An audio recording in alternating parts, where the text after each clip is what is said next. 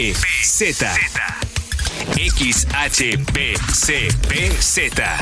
En el 95.1 FM, desde La Paz, Baja California Sur.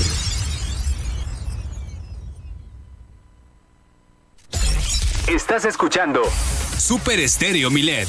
X, H, B, C, P, Z, FM en el 95.1 FM desde La Paz. Super Estéreo Milet, emisora integrante de Grupo Milet México.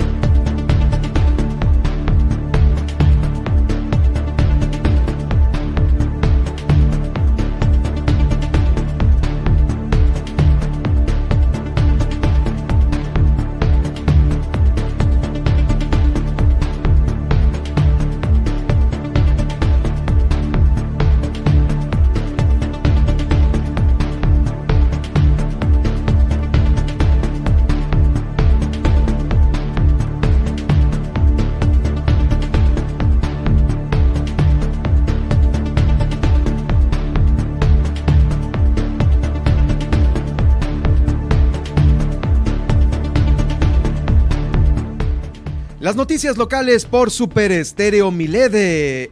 Alrededor de 20 unidades se encuentran ya bloqueando algunas calles aledañas a las pavimentaciones que están eh, realizándose aquí en la capital del estado. Dicen los transportistas, no nos moveremos hasta ser incluidos en estos trabajos. Es la nota del día de hoy aquí en la capital del estado. También inicia el Congreso la auditoría a la anterior legislatura, la terrible legislatura número 15 fue una pesadilla esa legislatura. Se llegará hasta las últimas consecuencias. Esto lo dice el diputado Luis Armando Díaz. También hay noticias de este prefecto que fue denunciado por acoso sexual en la secundaria número 20. La secretaria de Educación ya confirmó que fue separado de este plantel. La Comisión Estatal del Agua eh, invertirá 2 millones de pesos en rehabilitar nueve pozos aquí en la capital del estado. Como le digo, gobierna el gobierno del estado más en la capital en estos temas de agua que ocupa en demasía el organismo operador este apoyo. Eh, arranca también en la capital del estado. Tu bienestar nos une. Este programa no solo va a atender a las cinco colonias más importantes de los cinco municipios de Baja California Sur que fueron detectadas por la Mesa de Seguridad, sino también aquellos lugares en donde se registran los mayores índices de conductas delictivas. El gobernador del estado, Víctor Castro Cosío, encabezó la jornada agraria itinerante del ejido Ley Federal de Aguas número 1. Ahí hizo entrega de 150 certificados. También hoy cierra el registro para eh, pues los alumnos de nuevo ingreso a la Universidad Autónoma de Baja California Sur. También, como cada semana, Sergio Villarreal nos dirá dónde está el truco. En unos momentos más vamos a tenerlo aquí en el estudio. Desde Los Cabos, pues multaron al director de transporte porque se estacionó en rojo y ahí hubo un videíto el cual fue eh, circulado, se hizo viral en redes sociales. No que no. Así ya lo confirmó el propio alcalde. No va a haber, eh, pues, eh, ninguna Vamos, ningún beneficio para ningún funcionario de la administración. Se van a retirar también las concesiones de las rutas de transporte que no estén en servicio, esas que las tienen ahí nada más para cuando eh, se ocupen. No, estas se tienen que poner en funcionamiento, también lo reiteró el propio alcalde. Oscar Lex, es el primer alcalde de Baja California Sur que tiene audiencias con pequeños, con niños. Esto a propósito de este próximo 30 de abril, Día del Niño y de la Niña. A Los Cabos regresa el Iron Man y esto nos va a estar platicando Guillermina de la Toba en este enlace que vamos a tener hasta Los Cabos con nuestra corresponsal. Aquí en la capital del estado, eh, le digo, van a rehabilitar estos nueve, nueve pozos para garantizar un promedio de 100 litros por segundo adicionales en la red de agua potable. En Comondú, reaperturaron las guarderías de los centros de desarrollo infantil, ahí en Insurgentes y en Ciudad Constitución. Eh, dos mil niños acudieron al Festival del Día del Niño y de la Niña allá en Mulegé. Esto como parte de las actividades que realizó el Estado junto con el municipio que dirige y que encabeza Edith Aguilar Villavicencio, también allá en Mulegé. Ayer no lo platiqué porque me faltó tiempo, pero vamos a platicar sobre este pequeño que llegó hasta la Voz Kids, logrando que cuatro de, tres de los cuatro coaches quisieran quisieran tenerlo en su equipo. Y hoy también tenemos aquí en el estudio a Pilar, a Pilar de Luna. Nos va a hablar sobre el autismo, cómo detectarlo y manejarlo en nuestros pequeños, en hijos e hijas. Eh, con eso vamos a iniciar este día aquí en Milet Noticias, Baja California Sur. Ahora, Milet Noticias, Baja California Sur. La información más importante de las últimas horas. Todas las noticias todo el tiempo por el 95.1 de FM en La Paz y 91.5 FM en Los Cabos, con la potencia radial y el respaldo informativo de Grupo Milet México. Conduce Germán Medrano.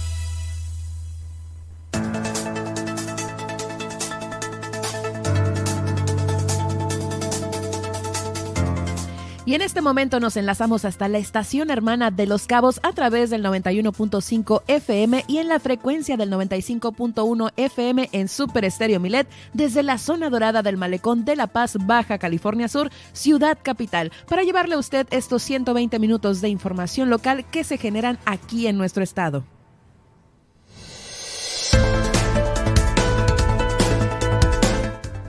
Hola, ¿qué tal? Les saludamos desde la cabina de Super Estéreo Milet. Yo soy Nadia Ojeda y estaré acompañando a Germán Medrano para platicarle qué pasó un día como hoy, el pronóstico del clima, la tendencia en Twitter y los titulares de los principales diarios nacionales e internacionales.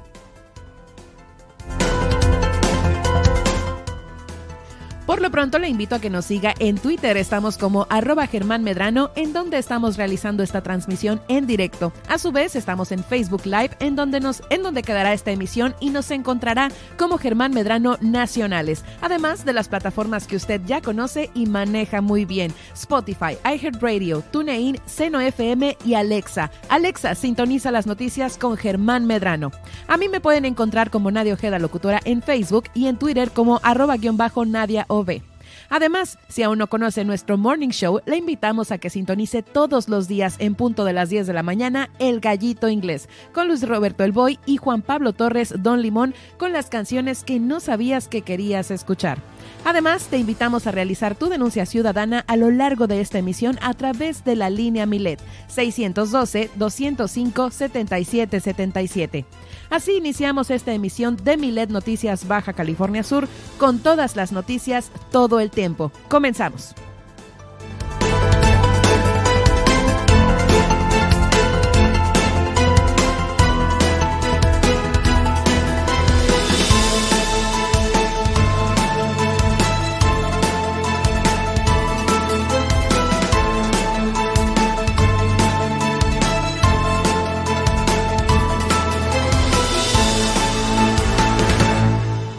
¿Cómo están? Muy buenas tardes. Bienvenidos sean todos ustedes a esta emisión. Yo soy Germán Medrano y me da mucho gusto saludarlos a todos los cabeños allá en San José del Cabo, en Cabo San Lucas, quienes nos escuchan a través del 91.5 de FM y también a los paseños aquí a través de nuestra estación, aquí en la capital del estado, Super Estéreo Milet 95.1 de FM. ¿Cómo estás, Nadia? ¿Qué tal? Te saludo con todo el gusto, como todos los días. Muy bien, eh, disfrutando de este bonito día en esta bonita cabina y pues les saludo a todos nuestros Y se va a poner más bonita. Se va a poner más bonita. Sí, señor. Oye, pues bueno, antes de iniciar el noticiero, quiero darle las gracias a Ismael Ortega, nuestro operador que estuvo con nosotros desde que, eh, pues, Super Estéreo Milet, eh, pues ya eh, tomó posesión de la frecuencia, nos acompañó en la apertura de las transmisiones y bueno, hoy eh, pues ahora sí que eh, termina el ciclo aquí en Super Estéreo Milet. Gracias Ismael por pues todo, todos los conocimientos que dejaste aquí en la cabina y de, te deseamos por supuesto pues el, el, el mejor de los éxitos en esta próxima encomienda que tú tengas. Así es. no, y también le damos la bienvenida. Claro a eh, Miguel León, que también es ya nuestro operador que va a estar en las emisiones subsecuentes aquí en el noticiero. Bueno, bienvenido Miguel, ya sabes, aquí te vamos a papachar y ya, ya te la sabes, tú es gente de radio. Así es, y bueno, de mi parte también un abrazo a Ismael eh, Ortega y pues sí, mucho éxito en esta, esta nueva encomienda, como bien lo dices, Germán. Bueno, también tenemos aquí el productor de la estación, Saúl. ¿Cómo estás, Saúl? ¿Qué cambiado estás? Qué bárbaro, mira, cuánto tiempo. Bueno, tenemos a, Saúl también, que es parte del equipo de Super Estéreo Milet. Saúl Ramos, obviamente, eh, para llevarle a usted de la mejor manera esta transmisión y las noticias que y pues tenemos muchísimo. Hoy también es un día donde hay mucha información, pero antes de todo, Nadia Ojeda, llévanos en este viaje de la mano al pasado para ver qué sucedía en un día como hoy. Muy bien, pues iniciemos este viaje en el año 1887, que es cuando en Francia se realiza la primera carrera de automóviles de la historia. Ahora vamos con dos fechas muy importantes para los fanáticos del fútbol, y es que en 1877, eh, un día como hoy en Londres, Inglaterra, se funda el Chelsea Football Club, uno de los grandes equipos de fútbol europeos apodados The Blues o los azulados. Y de ahí hasta 1902 en Manchester, Inglaterra, se funda el Manchester Manchester United FC, otro de los grandes equipos de fútbol europeos apodados The Red Devils o los Diablos Rojos. Vamos ahora hasta 1908, que es el nacimiento de Oskar Schindler, eh, empresario católico alemán y salvador de judíos durante la Segunda Guerra Mundial. Hay película. Hay película, sí, es la, la lista de Schindler. Y esa la, la, dirigió Steven Spielberg, ¿no? Sí, sí, creo que sí. que sí. Parece que sí. Vámonos ahora hasta 1926, también un nacimiento importante, pues es cuando ve la luz en, eh, Harper Lee, escritora estadounidense, autora de To Kill a Mockingbird o La muerte de un ruiseñor, uno de los grandes libros de la literatura de habla inglesa y quien también fuera amiga entrañable de Truman Capote y ganadora del Pulitzer de, por esta obra justamente. Vamos ahora a 1945, que es cuando la resistencia italiana ejecuta a Benito Mussolini Mussolini, jefe de gobierno y dictador de Italia de 1922 a 1943 y fundador del fascismo italiano. Vamos ahora a 1967, que es cuando el boxeador eh, Cassius Clay que al convertirse al islámico obtuvo el nombre de Muhammad Ali, campeón del mundo de los pesos pesados, se niega a ser reclutado para la guerra de Vietnam, lo cual derivó de un largo y costoso pleito judicial elevado por el boxeador en la defensa de su derecho a determinar si quería o no quería combatir alguna causa. Vamos ahora a 1950, que es cuando nace Willie Colón, cantautor, trombonista, músico y activista político estadounidense de origen puertorriqueño, quien es considerado uno de los más importantes exponentes de la salsa de todos los tiempos, junto a Blades, Oscar de León y el desaparecido Héctor Lavoe. Es imposible pues hablar de los años 70 y 80, por ahí se dice, ¿no? Eh, sin resaltar su voz y pues al recordar temas como Amor Verdadero y Fantasmas. También vamos de aquí al nacimiento de una estrella de Hollywood. En 1974, pues nace Penélope Cruz, actriz y modelo española, eh, pues le dicen por ahí la bombshell, ¿no? Del cine contemporáneo y pues su filmografía incluye múltiples películas en lengua española y otros idiomas. Eh, también es ganadora de un Oscar por Vicky Cristina Barcelona, eh, pues dirigida por Woody Allen, ya habíamos platicado. Esa maldita película. Esa maldita película. y también ganadora de los premios Goya, entre ellos por la película Volver, una película que no he podido ver. No, y están ya en streaming. Sí, ya está en plataformas, justamente. Y bueno, pues ahora vámonos a los días conmemorativos de hoy. Fíjense que hoy es Día Internacional de las Niñas en las TIC. Eh, pues eh, en las TIC, o sea, en las telecomunicaciones, que les, las nuevas tecnologías de comunicación, como les ah, decimos.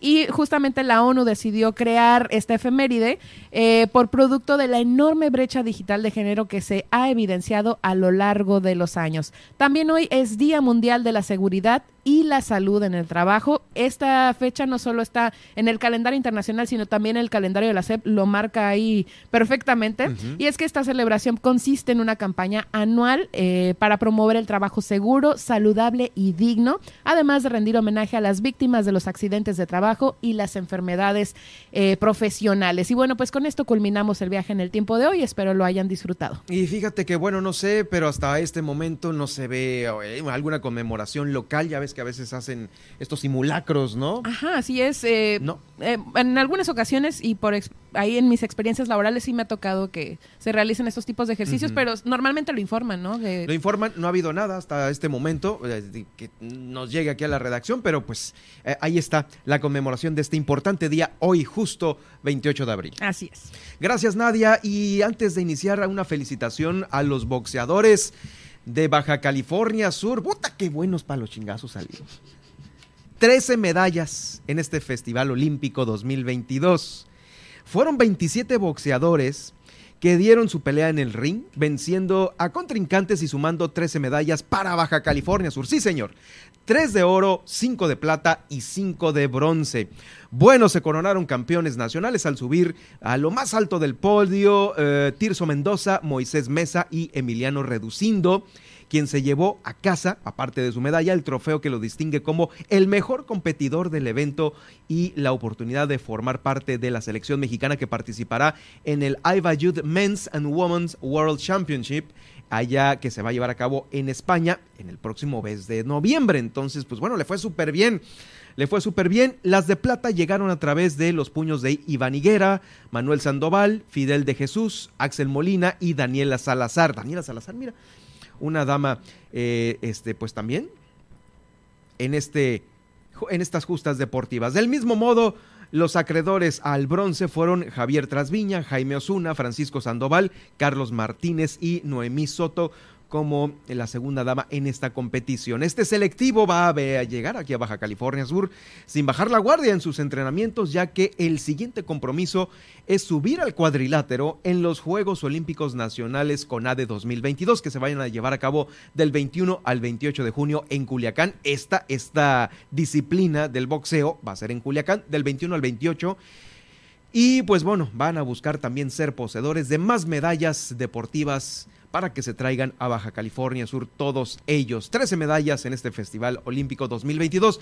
Muchas felicidades para todos ellos. Oigan, pues bueno, ya sabe que eh, buena parte del gobierno del estado eh, gobierna aquí en la capital del estado y resulta que eh, el día de ayer se dio inicio a la reconstrucción de la calle Félix Mendoza.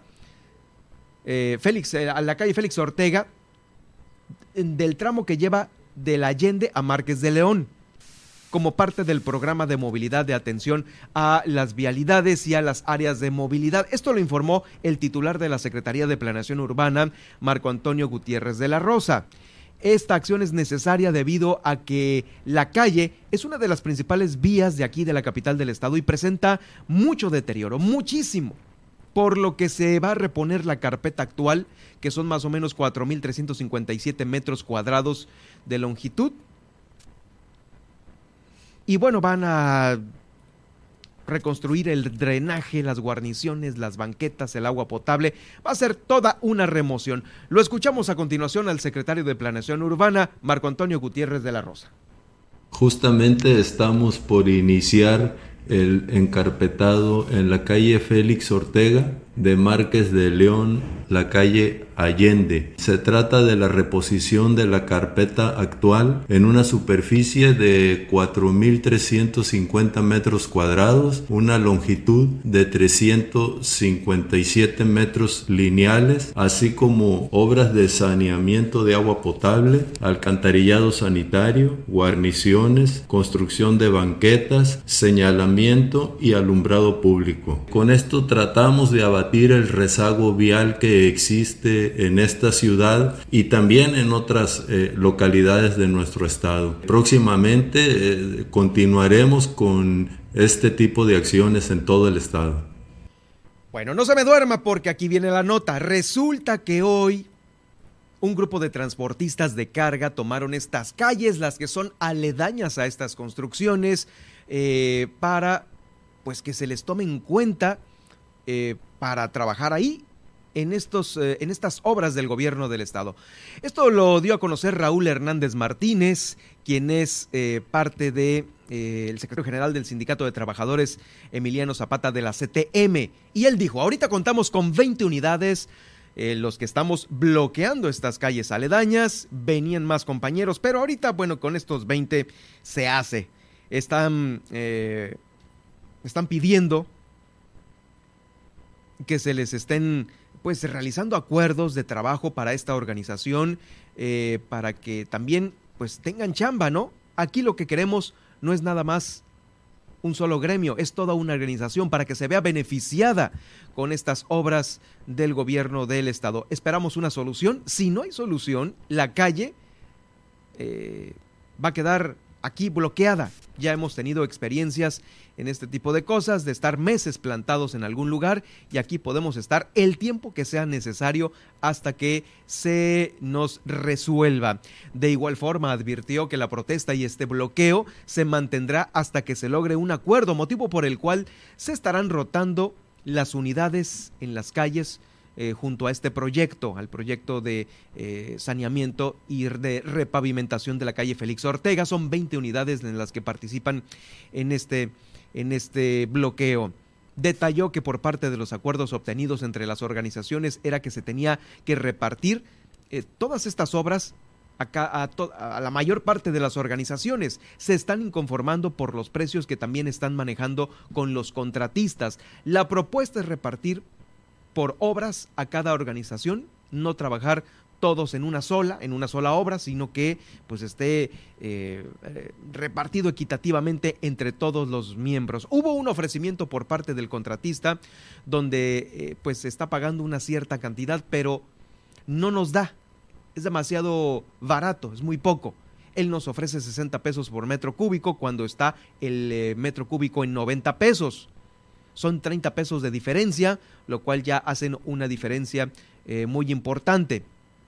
Y la carpeta está ofreciendo 130 pesos por metro cúbico, la carpeta de asfalto, cuando son 180 los precios. En verdad nos están ofreciendo precios muy bajos, ha dado a conocer este Martín Hernández, quien es eh,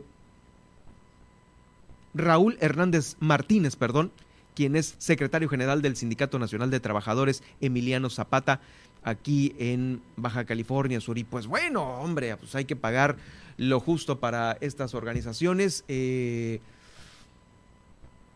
ya el propio gobernador había dicho, ¿no? Había puesto un comparativo entre algunos precios muy baratos y otros en los que eh, se estaban ofertando, por ejemplo, acá en Pichilingue, para ampliar el muelle de API dio la opinión sobre, no, pues es que nos están dando muy baratas las cosas aquí, el constructor, el de la ampliación del muelle. Ah, bueno, pues aquí sucede lo mismo, pero con los trabajadores de la construcción de la CTM, estos eh, organizados en la serie de unidades, 20 unidades que están bloqueando las calles aledañas a esta, la, eh, la calle eh, Félix Ortega, que es la que va a ser pues ya remodelada, por decirlo de alguna manera.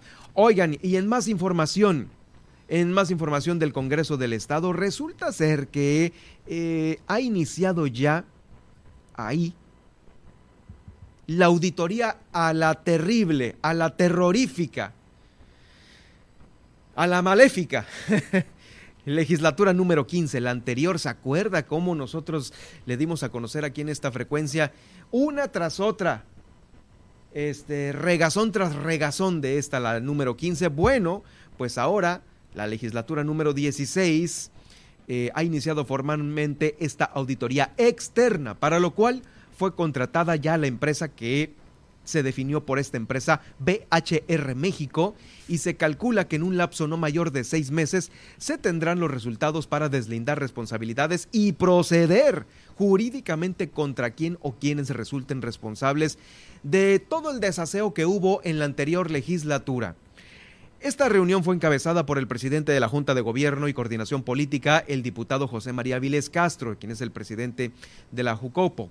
Eh, también el presidente de la Comisión de Cuenta y Administración, Luis Armando Díaz, y la secretaria Marbella González Díaz secretaria de la Comisión de Transparencia y Anticorrupción. Bueno, ahí estuvieron todos ellos.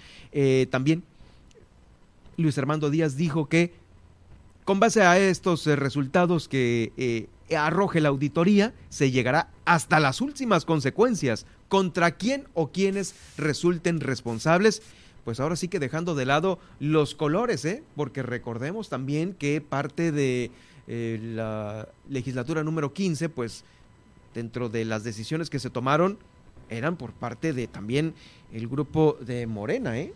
Y ya lo advirtió hasta las últimas consecuencias contra quien resulte responsable. Lo escuchamos a continuación.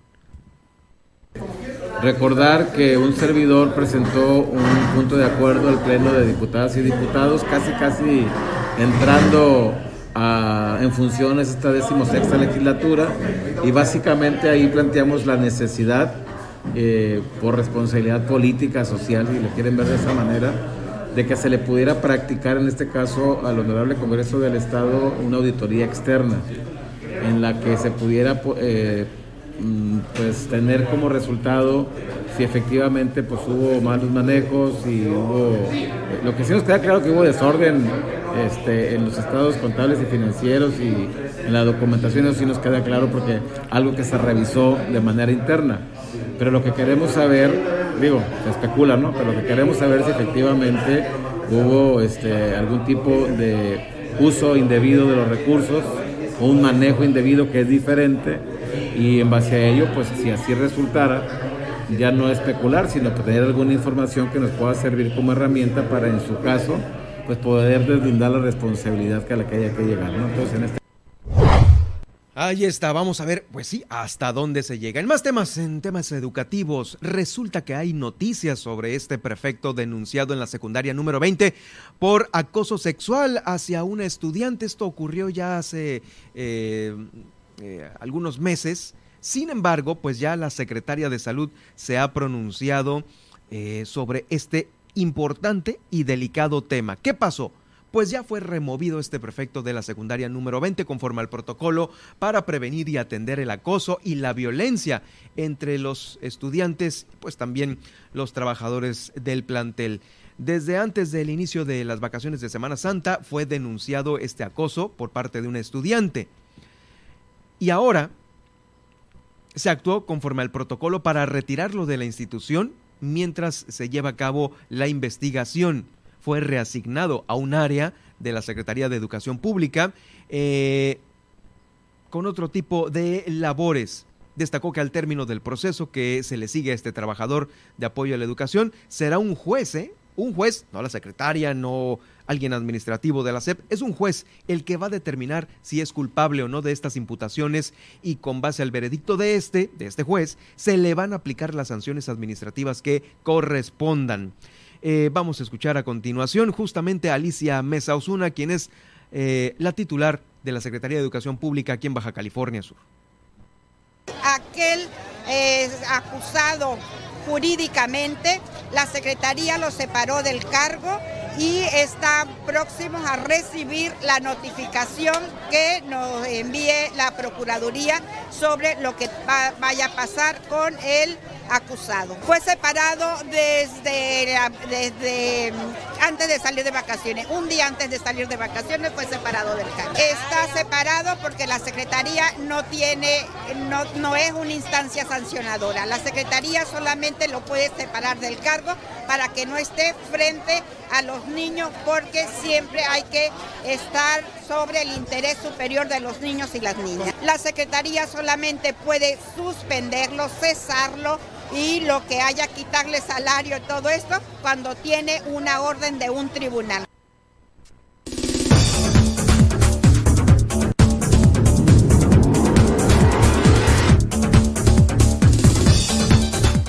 Al regresar, no se pierde el pronóstico del clima para hoy en su ciudad y los principales puntos de conectividad aeroportuaria. Además, hoy toca ¿Dónde está el truco? con Sergio Villarreal. Esta y mucha más información al regresar en Milet Noticias Baja California Sur. En un momento continuamos.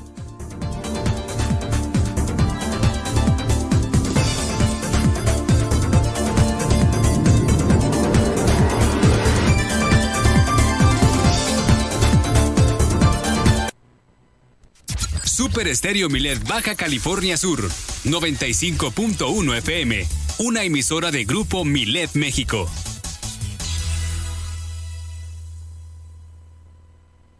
La regularización de autos ya está en marcha. Agenda tu cita al 612-123-9400, 123-9400. O acude al patio fiscal ubicado en Chametla, sobre la Transpeninsular. Este programa es temporal. La oportunidad es ahora. Gobierno del Estado, Baja California Sur, nos une. Durante 31 años junto al INE hemos abierto la puerta de la democracia. Cuando cumplimos 18 y empezamos a elegir cuando nos cambiamos de casa y decidimos en nuestra nueva comunidad. Cuando llega la hora de salir a votar. Cuando somos funcionarias y funcionarios de casilla. México es nuestra casa y está hecha con la participación de todas y todos. Llevamos 31 años uniendo a México con un solo fin, que todas y todos ejerzan su derecho a decidir libremente. Mi INE nos une. Raticida, gasolina, ácido sulfúrico, amoníaco, acetona no importa qué droga química te metas, todas están hechas con veneno y de todas formas te destruyes. La sangre de las drogas nos mancha a todos. Mejor métete esto en la cabeza. Si te drogas, te dañas. Si necesitas ayuda, llama a la línea de la vida. 800-911-2000. Para vivir feliz, no necesitas meterte nada. En el 95.1 FM, Super Estéreo Milet, La Paz.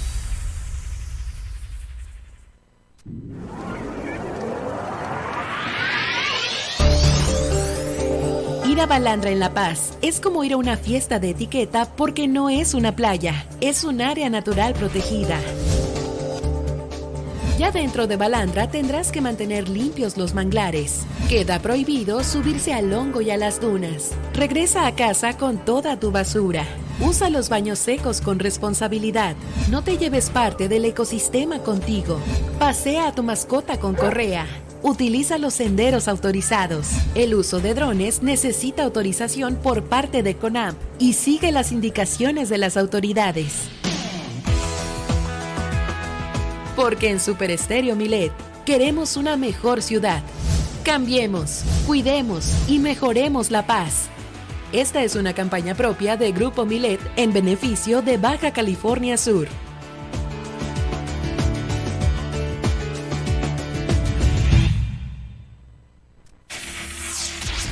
Germán Medrano y todas las noticias de Baja California Sur en un solo espacio. Milet Noticias. Continuamos.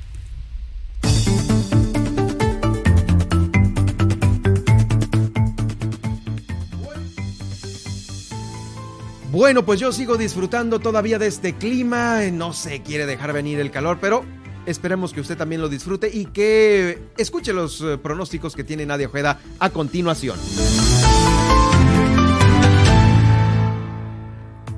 Así es, iniciamos el pronóstico del clima para la capital del estado y es que en La Paz se indicó que el termómetro va a llegar a los 33 grados centígrados como máxima de hoy y a los 18 grados centígrados como mínima, conservando un cielo despejado y vientos de hasta 35 kilómetros por hora durante el día. Este viernes estaremos despertando con una temperatura de 20 grados centígrados y cielo despejados. Asimismo, en el sur de la península, en Los Cabos, pues los turistas y habitantes van a experimentar una jornada con vientos de hasta 40 kilómetros por hora y temperaturas que se alzarán hasta los 25 grados centígrados, mientras que la mínima descenderá a los 20 grados centígrados. El viernes en la mañana en Los Cabos estaremos despertando con una temperatura de 23 grados centígrados y cielo despejado. Ahora vamos al panorama nacional y es que siguen las lluvias y tormentas aisladas en estados del noroeste, centro y sureste, las más significativas en Coahuila, Nuevo León, Hidalgo, Estado de México, Puebla, Tlaxcala, Tabasco, Chiapas, Quintana y posibles granizadas y viento arrachado. Habrá un ambiente caluroso de 25 a 35 grados centígrados y extremas de 36 a 43 grados centígrados en el occidente y sur del país. Vamos ahora con los principales puntos de conectividad aeroportuaria y es que para hoy en Ciudad de México el pronóstico eh, será que pues habrá un ambiente, un clima nublado con una máxima de 25 grados centígrados y por la noche un cielo parcialmente cubierto de nubes con una mínima de 13 grados centígrados. Y en Monterrey, Nuevo León, hoy jueves, eh, pues se presentará una temperatura de 31 grados a la máxima, con una mínima de 19 grados centígrados y una máxima por ahí, eh, pues de, ay, permítame tantito, un segundo. y em, perdón, una temperatura máxima de 31 grados centígrados y una mínima de 19 grados centígrados, acompañado de un cielo mayormente soleado y un ambiente muy cálido. En Guadalajara la temperatura será eh, de 32 grados centígrados a la máxima y la mínima será de 11 grados centígrados, la cual podría alcanzarse eh, durante la madrugada. El cielo estará totalmente soleado, así que será pues un excelente día para esta ciudad. Pues así es, así están los eh, pronósticos para el día de hoy. Un excelente día, es lo que se pronostica. esperemos que lo disfrute muchísimo a usted que nos visita de otros lados de la República Mexicana y que, eh, eh, pues, goce de las bellezas de Baja California Sur. Muchas gracias, Nadia. Te escuchamos más adelante con lo que nos tienes todavía en el noticiero. Gracias.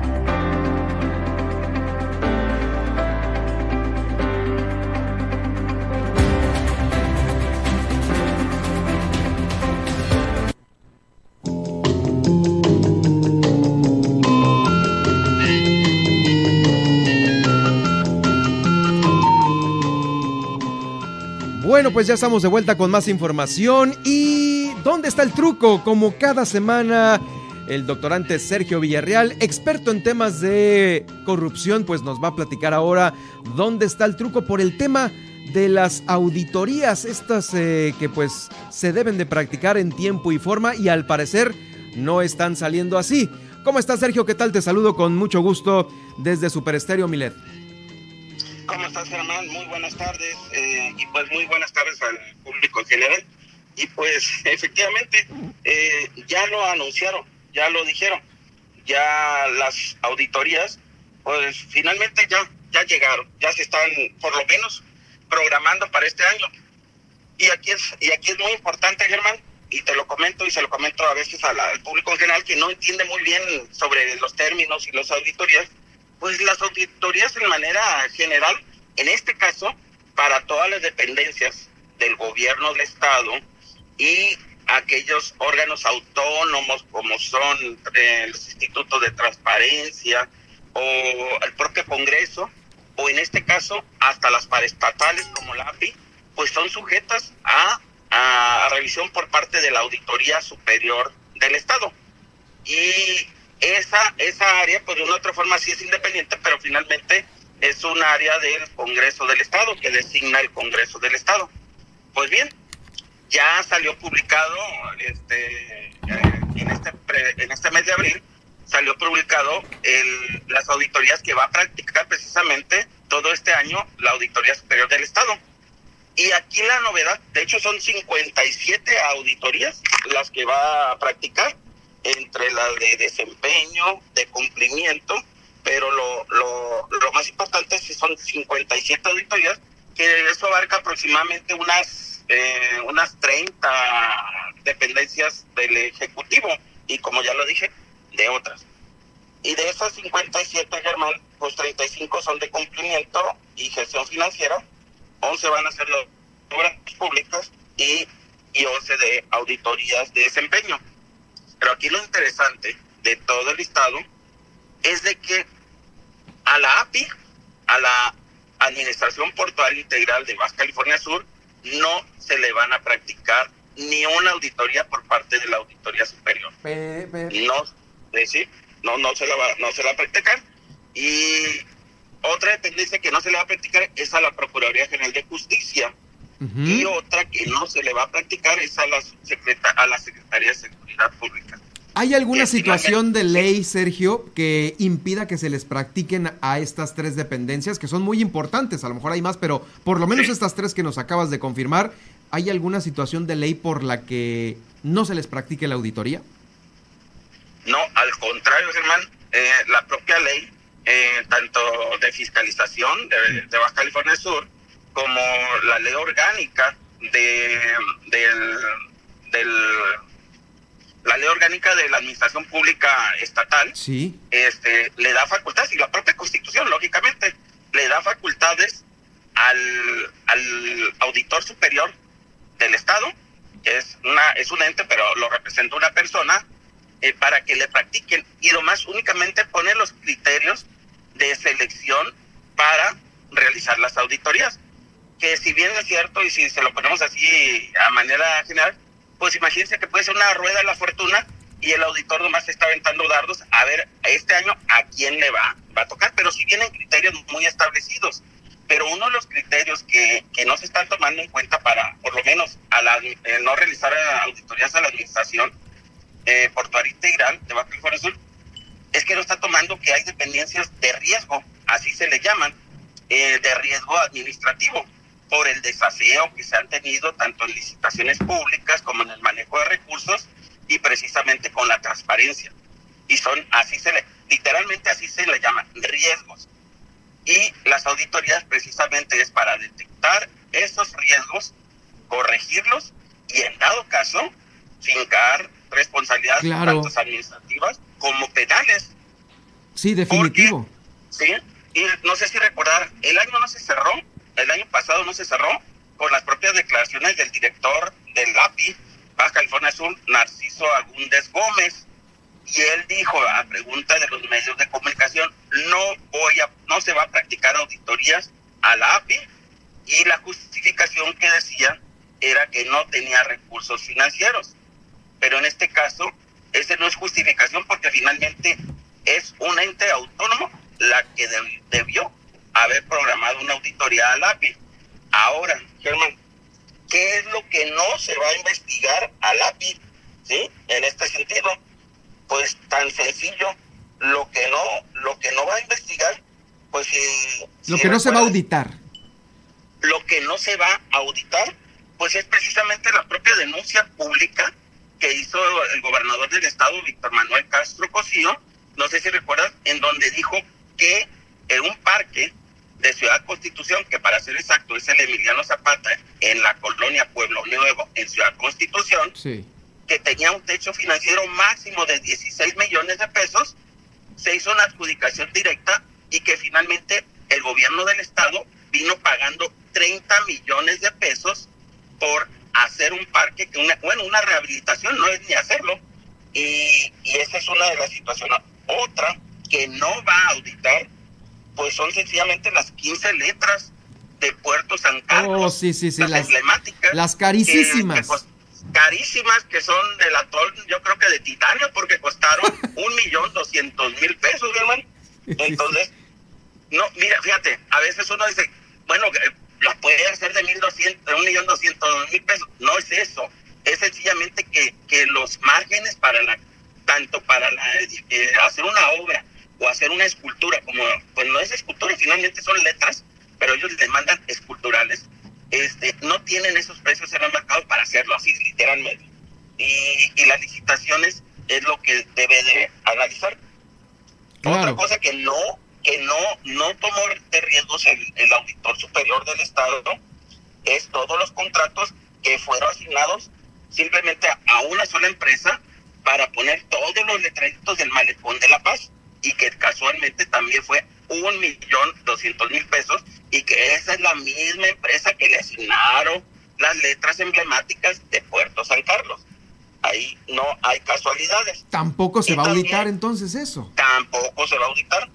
Tampoco se va a auditar, fíjate, no se va a auditar el proceso de licitación y asignación del muelle de megacruceros, que hasta ahorita está en etapa de que la, la empresa retiró su, su informe de impacto ambiental. Sí, su oferta. Pero eso, eso, eso no quiere decir que ya se concluyó el procedimiento, simplemente lo retiró. Pero recordemos que para otorgarle y participar en esa licitación, esa empresa en particular depositó una fianza ante el gobierno del estado y está vigente de 300 millones de pesos. Entonces, eso tampoco se va a auditar, ¿sí? Y no se va a auditar tampoco, pues, el, el, el, el muelle de, de, para la central de gas natural, que también son terrenos del API y que finalmente ahí están edificados y que se brincaron muchos procedimientos de licitaciones públicas precisamente por la urgencia Ajá. y por supuestamente el interés colectivo que sí. tenemos todos sobre esa situación. Por supuesto, y Bien. justamente hay, hay, un tema importante ahí eh, por el rollo de el costo, el precio del metro cuadrado, ¿no? Es lo, es lo interesante o, o lo investigable. Sí, exactamente, porque decían, si no me recuerdo, creo que, bueno, para pasar, creo que el 25 pesos el, el, el metro cuadrado, cuando en realidad, pues son son plusvalías que tienen metro cuadrado altísimo y de mucha generación de atractivo turístico. Entonces, casi como dice, se lo estaban regalando. Y, y tampoco se va a investigar al API, este, pues todo, todo un, un, un esquema, un procedimiento que las empresas que participaron en las licitaciones siempre fueron las mismas y simplemente nomás estaban rotando para quién era el que seguía para ganar una licitación. Eso están, y, y dónde están los rastros que debes haber, tiene que buscar el auditor superior, por los rastros son las licitaciones públicas, los contratos y precisamente todo ese procedimiento sí. de licitación que es la obligación del auditor. Oye, Sergio, Pero, y, ¿sí? y ahora sí que te voy a hacer una pregunta este, interesante. ¿Quién audita al auditor? No, fíjate que fíjate, exactamente. Entre, lógicamente, pudiera ser la Auditoría Superior de, de, la Federación, pero estaría impedida porque finalmente no es un ente que reciba recursos públicos federalizados. Entonces, y ahí, y, como dice, ahí puede ser el truco o la justificación que pueda tener el auditor de no querer auditar al API, porque decir, ah, es que le corresponde a la Auditoría Superior auditarla. No, señor, la ley es muy clara y así literalmente como lo estoy diciendo, eh, la API por lo menos está y produce y recibe recursos del gobierno del estado.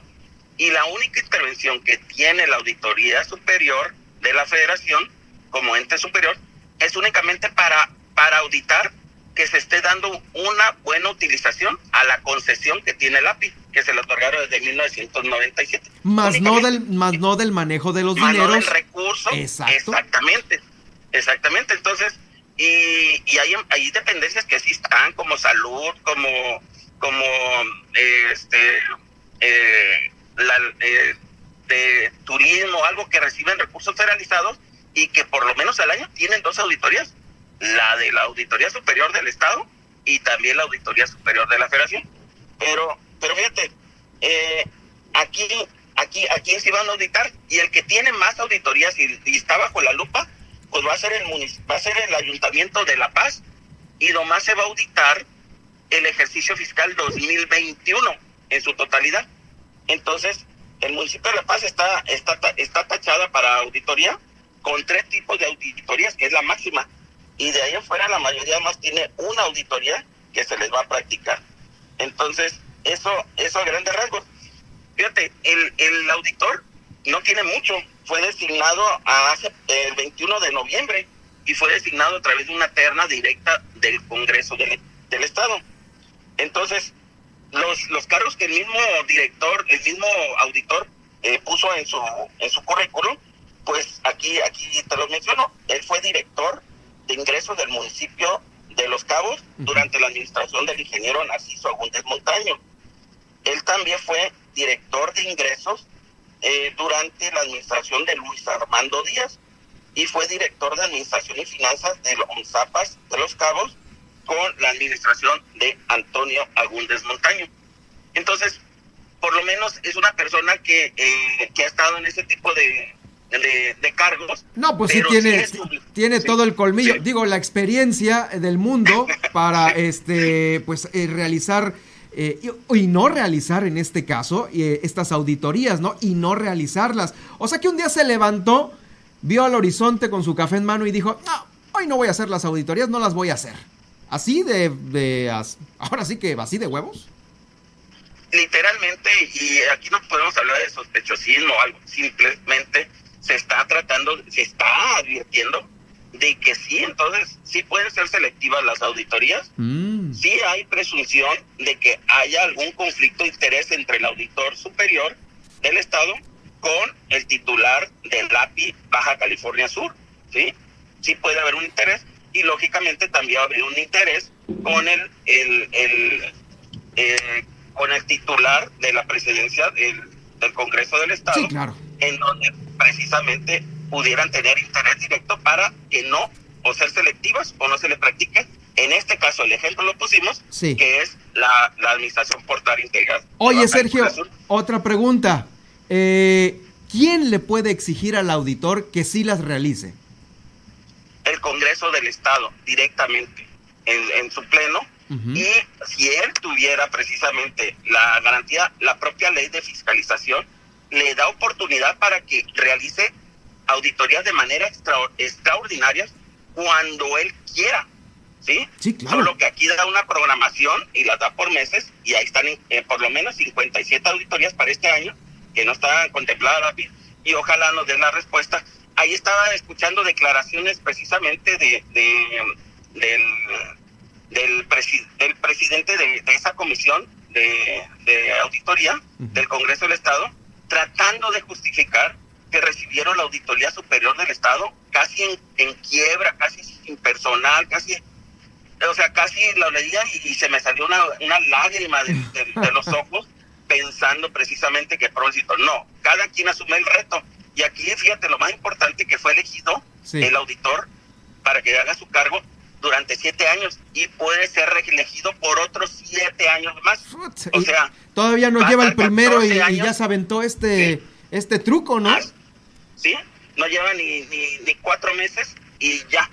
No, no quiero. Esperemos que tenga 14 años para que sí pueda realizar eh, auditorías a todas las dependencias del gobierno del estado. Bueno, pues ahí es, híjole, qué, qué, qué interesante todo, toda, pues ahora sí que esta eh, este análisis que has hecho, Sergio. Ya tenemos el tiempo encima, te agradezco mucho. Vamos a seguir sobre esto hablando el próximo programa para ir desmenuzando, este, eh, porque sí eh, va de por medio mucho, mucha operatividad y mucho dinero.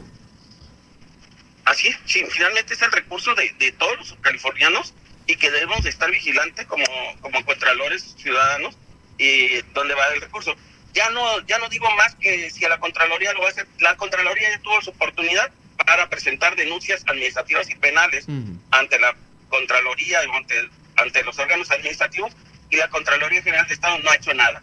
Y la única que podía hacer algo era la Auditoría Superior del Estado y pues ya vemos que no es su intención practicar en donde están los riesgos de mal, mal manejo de fondos. Sergio Villarreal, eh, doctorante en temas eh, de anticorrupción, muchas gracias por estar esta semana con nosotros en Milet Noticias Baja California Sur. Muchas gracias a ti. Buenas tardes. Gracias, buenas tardes. Este podcast lo va a poder usted escuchar en nuestras redes sociales más tarde, cuando pues ya lo subamos a las plataformas que usted ya conoce y maneja muy bien. Por lo pronto, por lo pronto tenemos algunas denuncias que nos han llegado aquí a la redacción.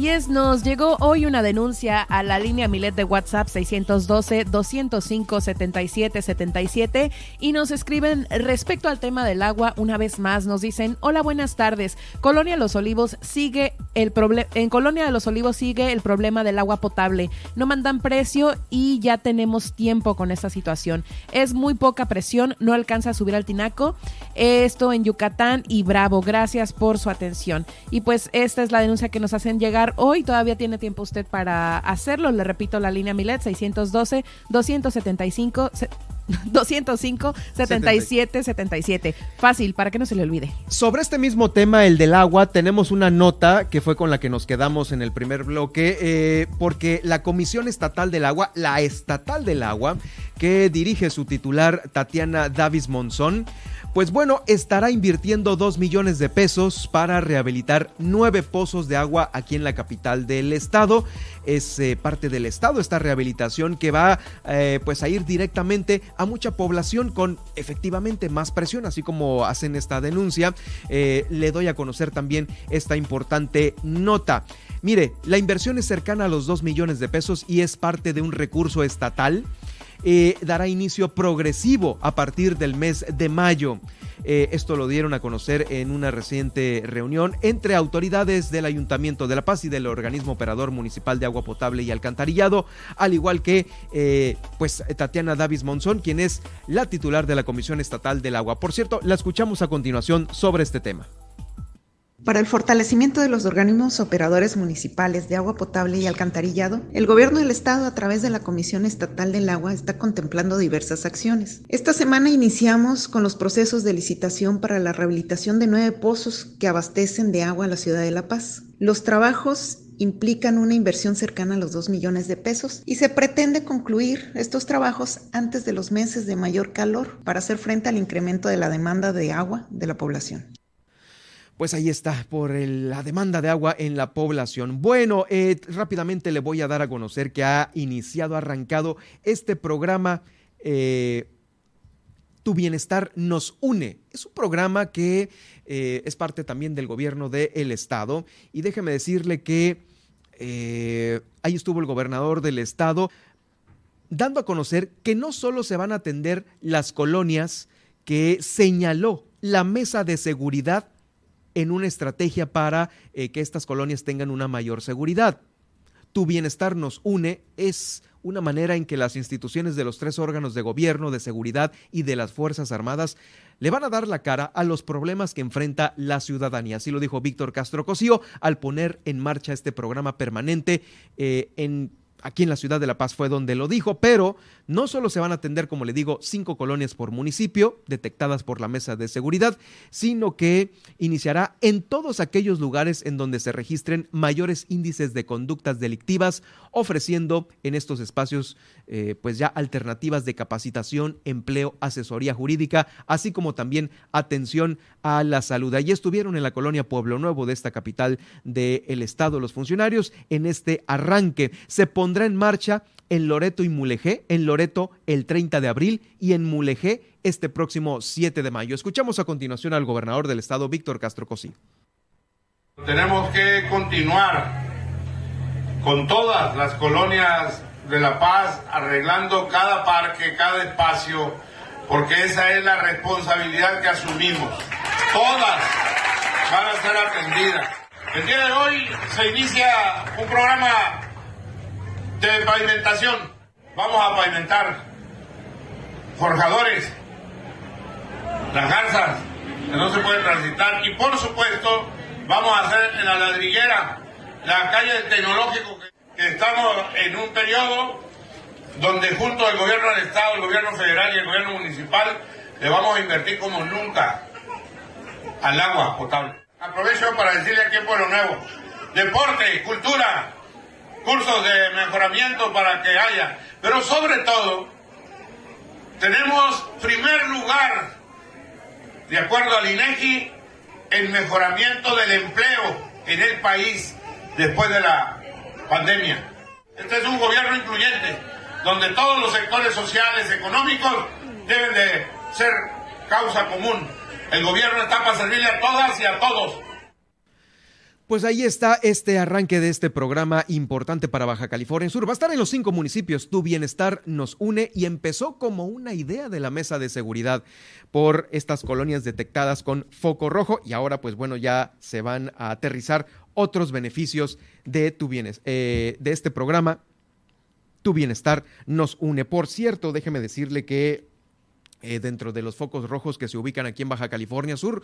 Hoy justamente se cumplen siete meses también de la desaparición de José de Jesús Alonso Villegas, desaparecido. No se sabe nada aún y se pide la colaboración eh, por si alguien pudiera tener más información de su paradero. Es la ficha de búsqueda de eh, José de Jesús Alonso Villegas. José de Jesús Alonso Villegas, pues todavía no se tiene nada de su paradero. Están trabajando los grupos de búsqueda en los cinco municipios esperemos que próximamente pues haya ya noticias al respecto.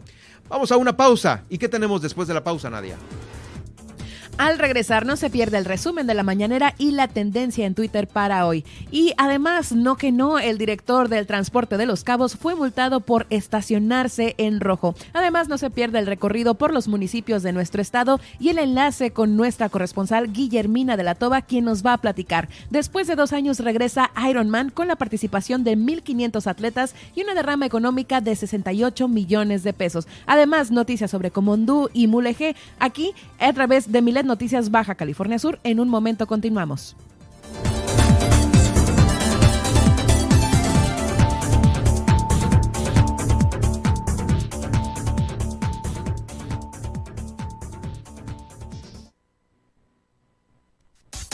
Estas son las noticias de Baja California Sur en Milet Noticias. En un momento regresamos.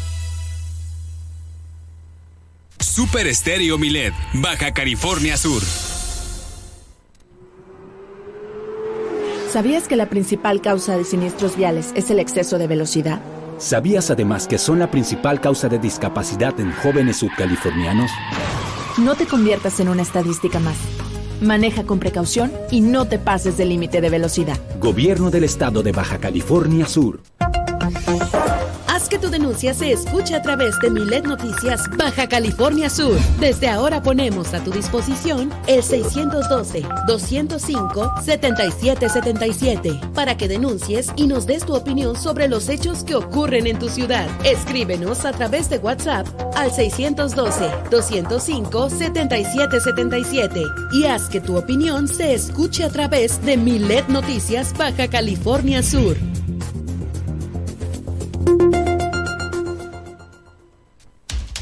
Estás escuchando Super Estéreo Milet. X, H, B, C, P, Z. X, H, B, C, P, Z. En el 95.1 FM, desde La Paz, Baja California Sur.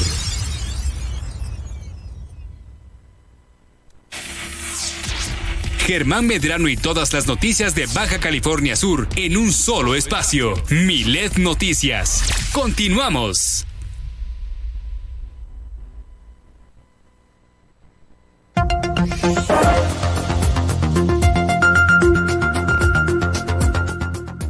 Por supuesto, Nadia Ojeda nos tiene a continuación lo que la mañanera eh, trajo esta mañana y pues las novedades que hay en Twitter y toda esta tendencia. Así es, iniciemos con el resumen de la mañanera de hoy y es que se aprobó una minuta por los diputados que deja sin efecto de amparo para vender cigarros electrónicos. Por fin, ah, no es cierto. Esto lo dijo así la CEGOP, el secretario de Gobernación, Adán Augusto López, pues aclaró que justamente este amparo tenía, eh, la tenía una empresa para vender cigarros electrónicos, eh, lo cual, como les digo, les comento que esto ya quedó sin efecto, luego de que ayer eh, la Cámara de Diputados aprobara en esta minuta, pues que queda, la, que queda firme la prohibición de su importación y comercialización. Dice, ya estará prohibida la comercialización en el país. Ese amparo era contra la anterior legislación, por lo tanto queda sin efectos. Eh, así que ahora pues corresponderá ¿no? a las autoridades administrativas y a la propia COFEPRIS vigilar el retiro de estos artículos. Ah, también pues el presidente hoy rechazó que se busque imponer un partido único en el Congreso, esto pues con la desaparición de los pluris. Eh, pues sí, justamente rechazó que con su propuesta de la desaparición de diputados plurinominales, se busca imponer su un partido único ¿no? en el Congreso, ya que quienes decidirán esto pues serán los ciudadanos a través del el voto. Dijo, lo que queremos es que haya una auténtica, una verdadera democracia en el país y que se termine con los fraudes electorales. También dijo que al sustituir al INE, pues eh, se van a disminuir consejeros y la desaparición de OPLES, así lo dijo sobre la reforma electoral, eh, que más adelante lo vamos a platicar en los titulares y es que sí, pues en su propuesta de reforma electoral, el presidente plantea el cambio a 18 artículos e incluir siete transitorios en los que básicamente establece la creación del Instituto Nacional de Elecciones y Consultas para sustituir al INE, además de disminuir de 11 a 7 los consejeros electorales, los cuales serán elegidos a través del voto el primero, el primer domingo de agosto, así como los magistrados electorales. Además, eh, planteará hacer más barata la democracia, esto en el país, al desaparecer los organismos públicos locales encargados de los procesos electorales de los estados, así como de los tribunales electorales locales. Y en su propuesta, pues también establecerá la eliminación de los diputados, como les digo, los diputados plurinominales, para pasar a 300, mientras que en el Senado se reducirán a 96 los legisladores y para los congresos locales establecerán rangos mínimos de 15 y máximos de 45. Eh, de acuerdo con Horacio Duarte, pues estos ajustes se tendrán, con estos ajustes se ahorros de hasta 24 mil millones de pesos. Sí, seguramente. Eh, me parece que ha hecho un muy buen trabajo el Instituto Nacional Electoral y los soples en los estados. Eh, tienen que tener el timing de lo que sucede en cada región del país, estos OPLES o los institutos estatales, mejor conocidos como los institutos estatales, y esto está caminando bien. Eh, el problema de cambiar todo es de que, híjoles, es empezar desde cero, ¿no? Pero sí hay buenas propuestas en esta, eh, pues valga la redundancia, propuesta del presidente. Por ejemplo, el reducir los plurinominales es algo que desde hace mucho tiempo por una u otra bancada o fracción de partidos pues no se ha podido lograr, pero sí están demasiados, pagando demasiados sueldos eh, en el Congreso de la Unión, tanto para diputados como para senadores. Y en los estados, bueno, no tengo muy claro qué tan excesivo esté esto en los estados más grandes del país, eh, pero, pero sí eh, la reducción de estos, los regalos de las plurinominales es algo que por mucho tiempo se ha esperado. Palomita por esto, pero sí, el Instituto Nacional Electoral me parece que ahí sí habría que pensarlo dos veces. Sí, justamente estaba viendo que en los medios están diciendo que va a desaparecer el INE, pero pues por ahí la defensa es esta, que se va a renovar y que pues van a implementar justamente este nuevo instituto. También informó que van 10 detenidos por el enfrentamiento en la planta de Cruz Azul en Hidalgo, el tema que les platicamos ayer, pues sí, fue tema también hoy en la mañanera. Y como les digo, hasta el momento van 10 eh, personas detenidas, entre ellas una mujer. Eh, esto pues por el pues no percance, ¿no? Sino el enfrentamiento que se dio justamente ayer en Allende Hidalgo.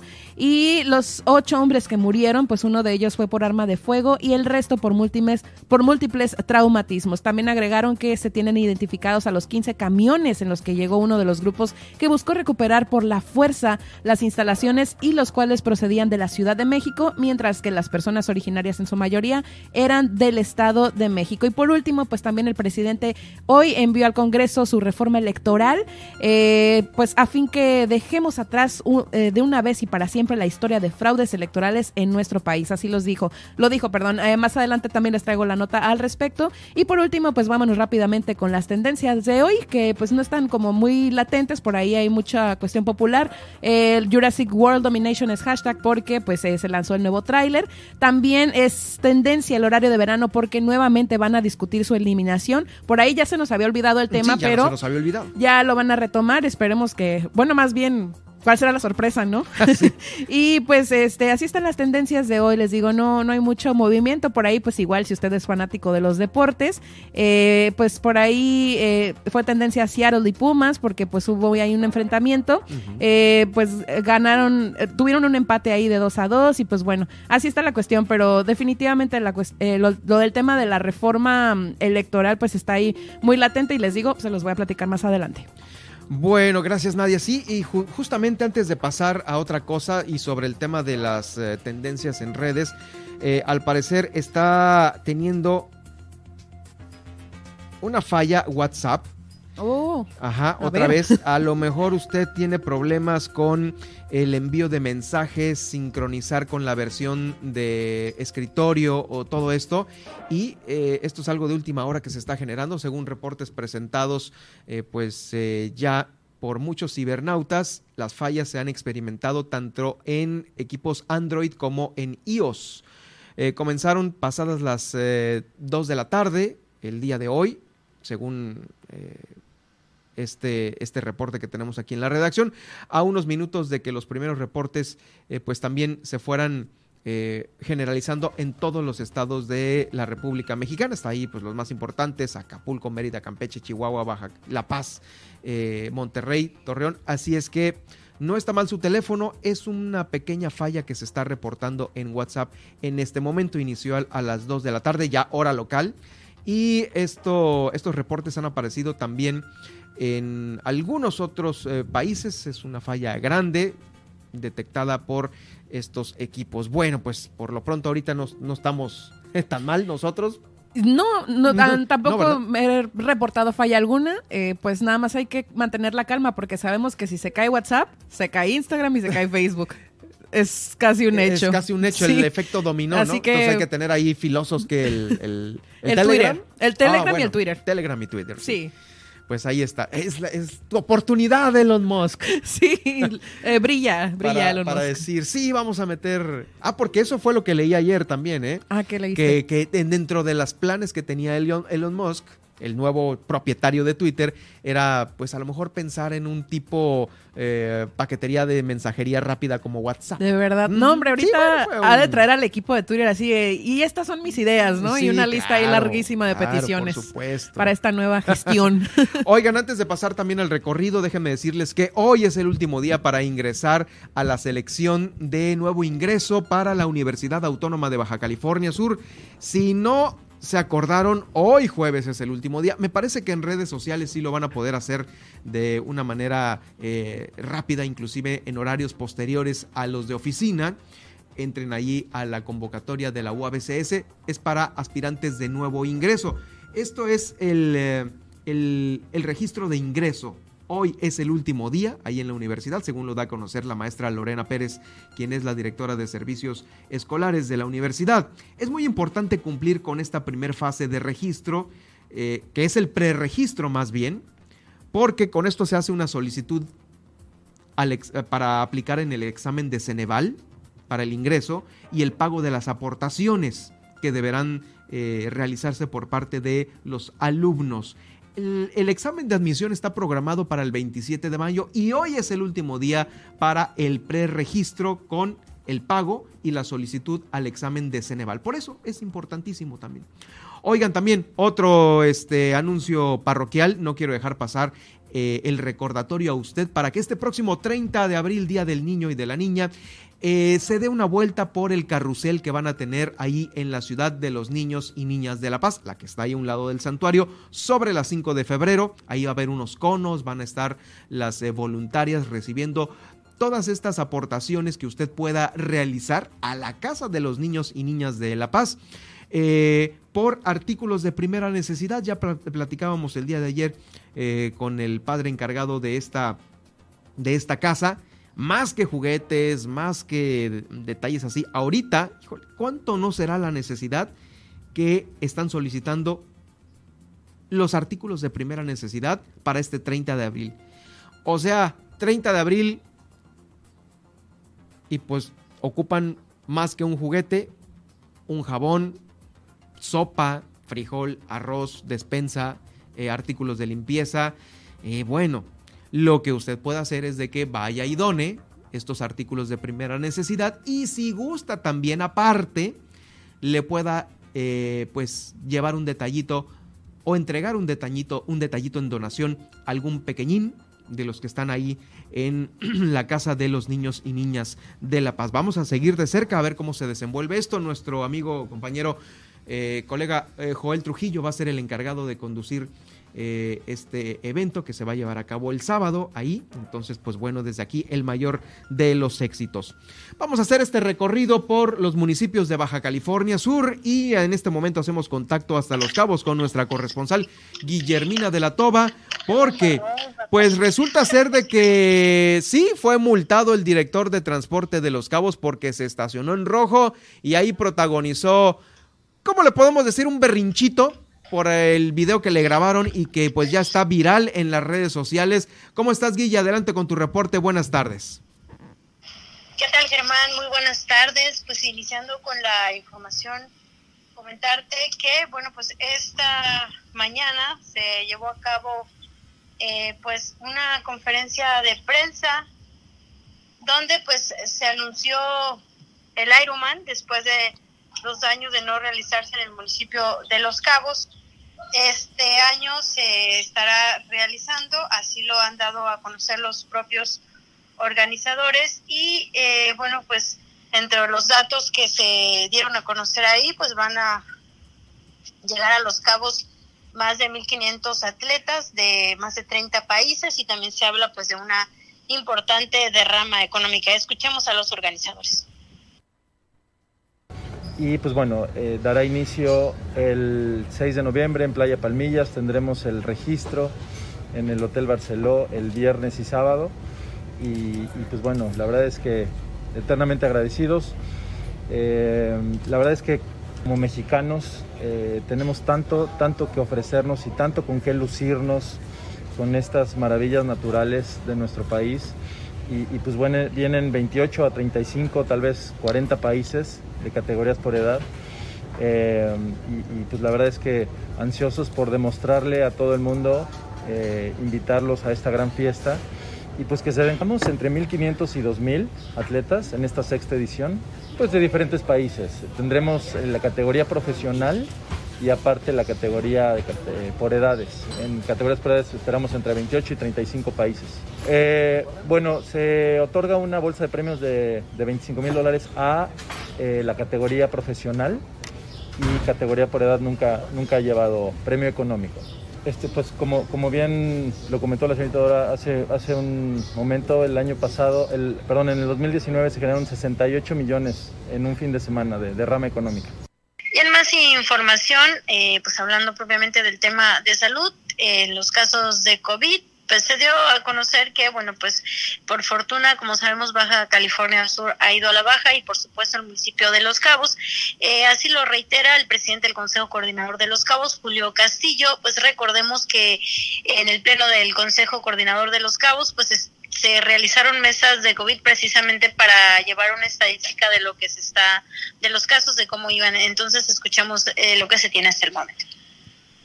Y datos de eso te puedo decir, bueno, aparte de los números que tenemos en los últimos días, entre 50 y 18 casos activos, este, que los últimos 15, 20 días así han estado, este, podemos mencionar también, por ejemplo, que la mortalidad, pues también, gracias a Dios, ha bajado sustancialmente. Eh, y como dato te doy que tenemos prácticamente tres semanas sin que se presente ninguna defunción que sea provocada por el COVID.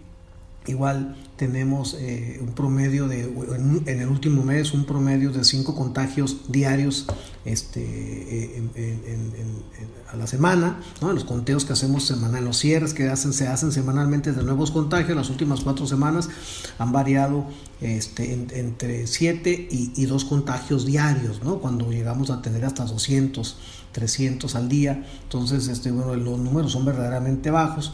Igual este, hemos, nos hemos mantenido con, con, con cero o dos hospitalizados estables en, en, el último, prácticamente en el último mes, ¿no? En el último mes, ah, la mayor número de los días en el último mes han sido de cero personas hospitalizadas. Entonces estos números se mantienen así y, bueno, yo creo que ya este, lo que estaba, lo que la, lo que la Secretaría de Salud y la Mesa de Salud Estatal y Municipal estaban esperando, están esperando, pues es la, la, la, las consecuencias de la Semana Mayor. Información esta mañana también aquí en las instalaciones del Palacio Municipal se realizó la firma del convenio para la entrega de la planta de aguas residuales de Fonatur a la Administración Municipal de Los Cabos, que obviamente va a estar pues operada por el organismo operador de agua potable. En esta reunión pues se dieron a conocer, dieron a conocer algunos detalles y cómo va a ser la ruta para la entrega de esta planta. Escuchamos. Pero por lo pronto, pues esta sería la base para poder, eh, pues, empezar a resolver el problema, ¿no? Que es el problema eh, que tienen aquí los, los vecinos y que un problema que seguramente, como vaya transcurriendo los días y el calor, pues no nos va a hacer aquí la zona, se va, se va a hacer más grande, ¿no? Sí, no me llegó. Bueno, dame un segundo, yo la, Y ya estamos, es que fíjense lo que son las cosas, ¿no? Acabo, de, acabamos de informar que está fallando el WhatsApp y le estoy diciendo a Guille, oye, la nota esta que no sé qué, no la tengo porque no, porque está fallando el WhatsApp. Precisamente, ya, mira, nos tocó a nosotros justamente esto, Guille. Bueno, oye, eh, pues bueno, uh, vamos a estar eh, siguiendo de cerca el, el desenvolvimiento de, pues, este fin de semana allá en Los Cabos con lo que se genere, pues ya prácticamente estamos, estamos a punto de iniciarlo. Y bueno, Guilla, ha habido muy buenos comentarios por parte de la ciudadanía por esta, la audiencia que tuvo el alcalde Oscar Lex con los pequeños, esto de cara a el Día del Niño y de la Niña. Así es, Germán, justamente pues es importante sobre todo cuando se trata de pues de escuchar lo que expresan eh, los menores. Y bueno pues en ese sentido también se cuidó mucho por supuesto la integridad de los de los niños y las niñas sobre todo en el tema de se hizo muy reiterativo eh, el llamado a los medios de comunicación para el tema de las fotografías cuidando siempre pues el rostro de los de los menores. Pero bueno pues aquí lo importante como lo mencionas pues fue esa primera audiencia infantil donde eh, como lo comentábamos el día de ayer, pues la, prioridad o la situación más sentida de los niños fue pues la falta de parques, lugares donde jugar y por supuesto el alumbrado público. Sí, y justamente eh, daba a conocer el alcalde Oscar Lex que eh, ya había una reacción a todo esto del gobierno de Los Cabos porque al parecer ya iban a construir la primera escuela de música de allá de Los Cabos y sobre este mismo tema, el de la niñez, escuchamos al profesor Oscar Lex importantísimo para nosotros socializarnos con nuestros niños, darles voz, porque finalmente estamos para trabajar para todos y el sector es muy importante, porque surgieron unos temas que a lo mejor ni a los adultos se nos hubieran ocurrido y que bueno, vamos a dar seguimiento nosotros. Los niños más, más que preocupados por ellos, están preocupados por su entorno escolar, por su comunidad, por el lugar donde viven y porque mejoren las condiciones de las calles, de los servicios y eso pues no es, no es privativo de aquí, sino de todo el municipio. Tenemos que trabajar todos juntos para irle dando solución a la problemática que tanto aqueja a cada una de las colonias, a cada uno de los lugares aquí en nuestro municipio. Ellos piden mayor seguridad, mejores espacios recreativos, arreglo de parques, sí hay parques, pero les falta el arreglo, les falta una manita de gato y que se vea que tienen vida. Y pues para eso también eh, estamos trabajando ya nosotros. El día de ayer entregamos un parque allá en la colonia Matamoros en Cabo San Lucas. Lo importante es nosotros dejárselo en condiciones y ellos que se encarguen de cuidarlo para que nos duren y para poder avanzar. Tenemos 204 parques en todo el municipio y bueno, vamos a entrarle a todos, vamos a hacerlos dignos y sobre todo ponerle los servicios sanitarios, los baños, porque tanta falta hacen. Mucha gente no va a los parques porque no hay servicios sanitarios y aparte no están en las condiciones idóneas para que pueda convivir la familia sin que represente algún peligro para ellos. Y justamente como lo mencionabas, Germán, al inicio de, del enlace eh, sobre este tema, bueno, más bien esta denuncia que se hizo en redes sociales en la cual se presentó un video en el que se ve un inspector de transporte del municipio de Los Cabos teniendo un diálogo con elementos de la Dirección de Tránsito Municipal tras haber realizado pues una multa correspondiente a haberse tomado la placa de su vehículo personal pues como garantía de todo este proceso que se realizaba eh, pues en, en, la zona, ¿no?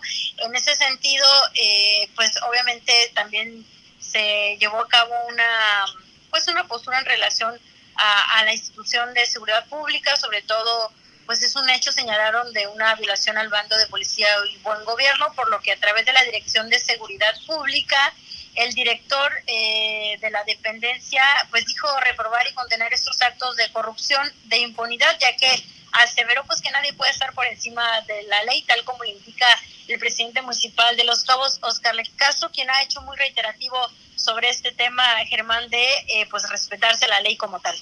Sí, definitivo fue uno de los comentarios sobre esta violación al bando de policía y buen gobierno. Bueno, se estacionó en rojo el director de tránsito, el director del transporte de Los Cabos eh, sobre este tema y pues eh, ahí salió este video en donde pues al parecer no le parecía, pero ya dio su, ahora sí que su, su comentario final el alcalde Oscar Lex. Eh, se va a hacer del conocimiento de todo el personal operativo y administrativo de ahí del, del, ayuntamiento que no se van a tolerar este tipo de conductas y se le va a dar seguimiento a las denuncias ciudadanas para realizar las sanciones correspondientes. Bueno, pues así están las cosas allá con el tema de las multas e infracciones. Gracias, Guillermina, por tu reporte.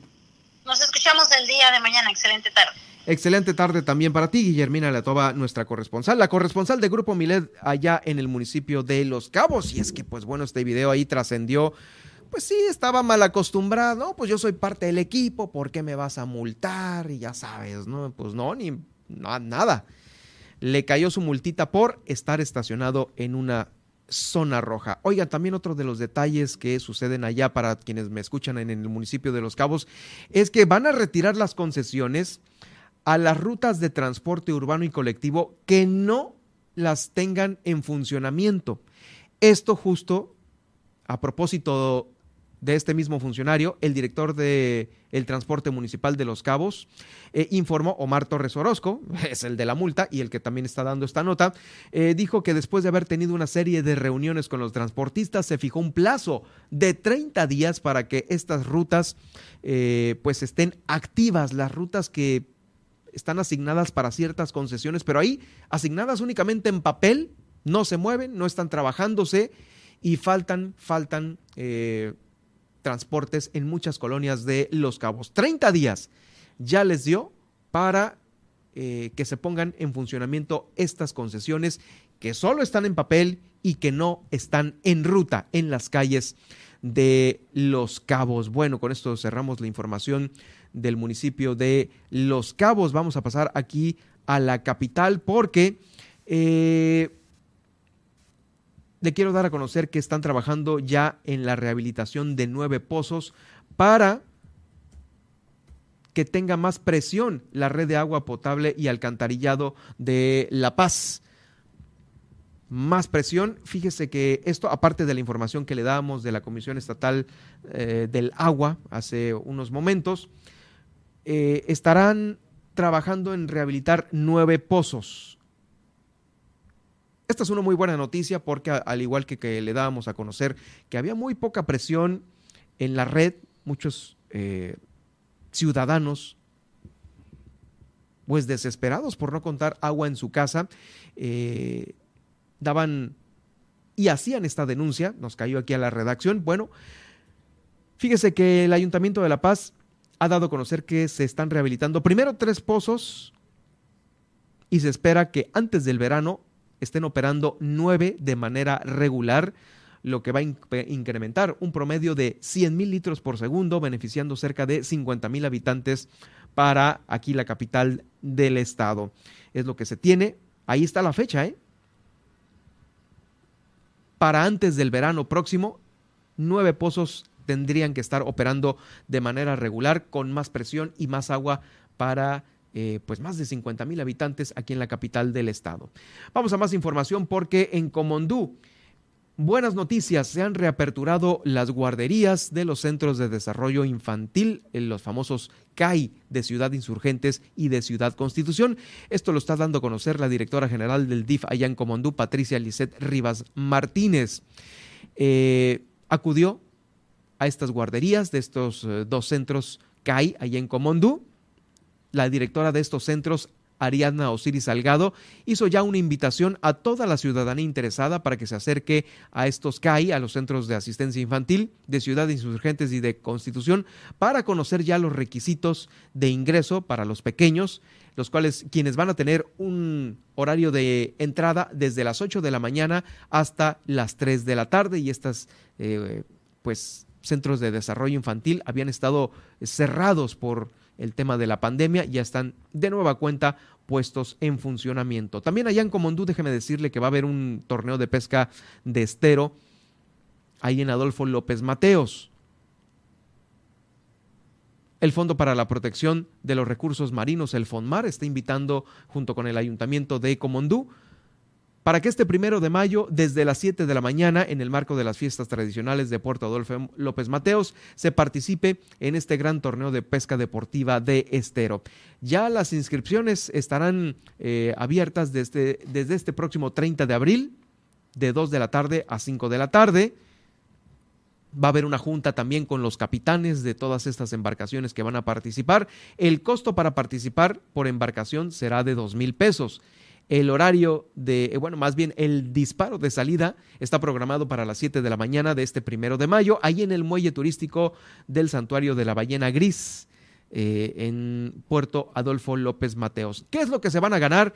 Bueno, pues en primer lugar, 12 mil pesos, 12 mil pesos. En segundo lugar, 5 mil pesos. Y en tercer lugar, 3 mil pesitos. Eh, para la comida de los tripulantes, ¿no? ah, va a haber cuarto y quinto lugar también, ¿no? Les van a entregar una cañita de pesca. Y sexto y séptimo lugar, pues bueno, premios sorpresa. Bueno, pues ahí está.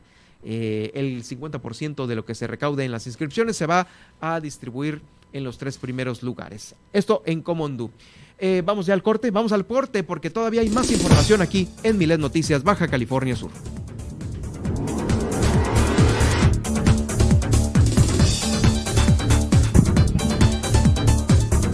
Al regresar, INE debe mantener su autonomía, así lo dijo Cuauhtémoc Cárdenas hoy en las portadas nacionales principales. Además, AMLO envía reforma electoral a la Cámara de Diputados y hoy nos visita la psicóloga Pilar de Luna con el tema el autismo, cómo detectarlo y manejarlo con nuestros hijos e hijas. Quédense al cierre de esta emisión de Milet Noticias Baja California Sur. En un momento continuamos.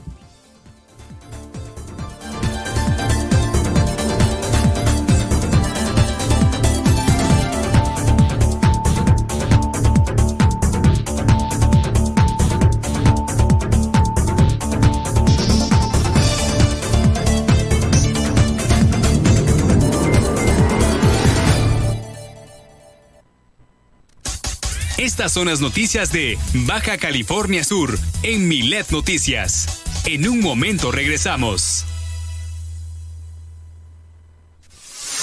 Super Estéreo Milet 95.1 Presenta tu declaración anual 2021 si eres persona física. Recuerda que en abril las personas físicas deben presentar su declaración anual si tributan en alguno de los siguientes regímenes servicios profesionales, honorarios, actividades empresariales, plataformas tecnológicas, arrendamiento, intereses, dividendos, enajenación de bienes y adquisición de bienes. Presenta tu declaración anual, ahora es más fácil y seguro. ¿Quieres saber más? Visita sat.gov.mx. O Servicio de Administración Tributaria. Secretaría de Hacienda y Crédito Público.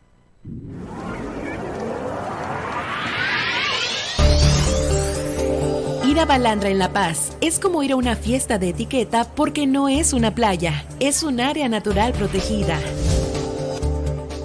Ya dentro de Balandra tendrás que mantener limpios los manglares. Queda prohibido subirse al hongo y a las dunas. Regresa a casa con toda tu basura.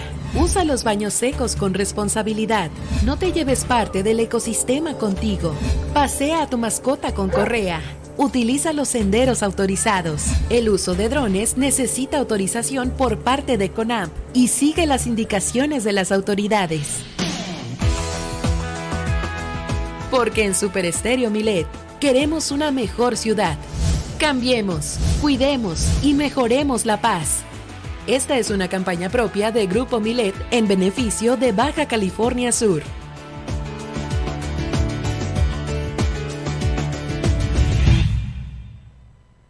La regularización de autos ya está en marcha. Agenda tu cita al 612-123-9400, 123-9400. O acude al patio fiscal ubicado en Chametla, sobre la Transpeninsular. Este programa es temporal. La oportunidad es ahora. Gobierno del Estado, Baja California Sur, nos une.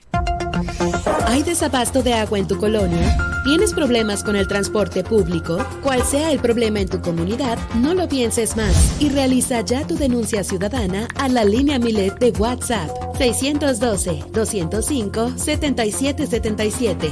Fácil, para que no la olvides. 612-205-7777. Milet Noticias, Baja California Sur. Super Estéreo Milet 95.1 FM. Germán Medrano y todas las noticias de Baja California Sur en un solo espacio. Milet Noticias. Continuamos.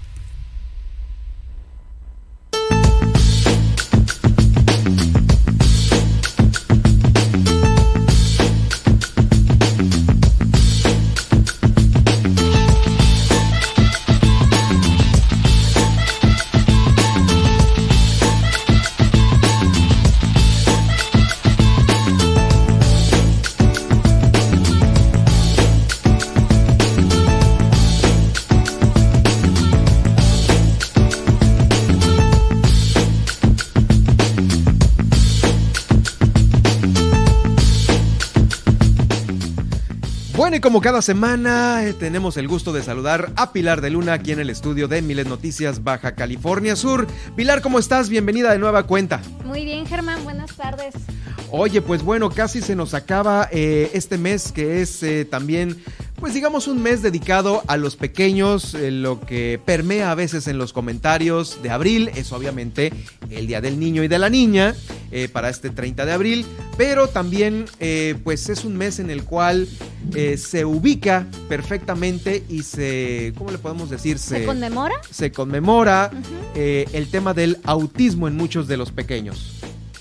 Así es, mira, el mes de abril es un, es un mes muy importante precisamente porque se trabaja lo que es la concientización sobre el diagnóstico temprano de autismo.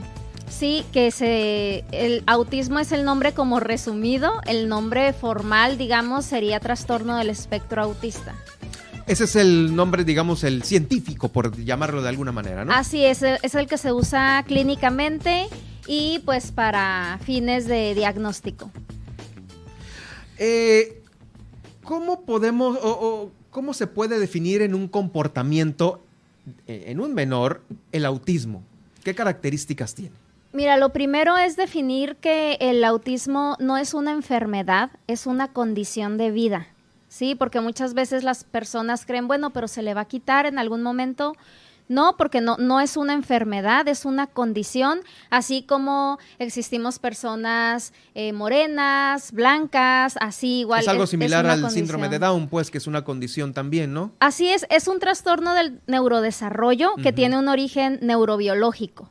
Sí, inicia en la infancia. En muchas ocasiones no se hace el diagnóstico eh, temprano y, ya que, las personas están en su adolescencia o en su adultez, es cuando, cuando en ocasiones se hace un diagnóstico, ¿no? Pero ahorita que... es justo, sí, perdón, discúlpame, es que pasa a veces desapercibido porque se confunde con los comportamientos normales de una niñez, ¿no? Claro, lo que pasa es que antes no se conocía tanto el autismo como ahorita, no se estudiaba tanto, antes veíamos un niño con un nivel de autismo leve y decíamos, ay, pues a lo mejor es un niño introvertido, ¿no? Ahora ya se estudian todos los niveles de, del trastorno del espectro autista y pues personas que antes no se les había dado ese diagnóstico, ahorita ya, ya se está, se está encontrando, ¿no?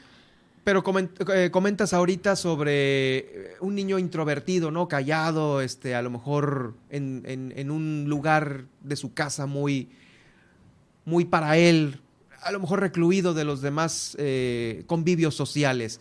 Pero está al otro lado de la moneda en el cual a lo mejor hay comportamientos muy extrovertidos, ¿no?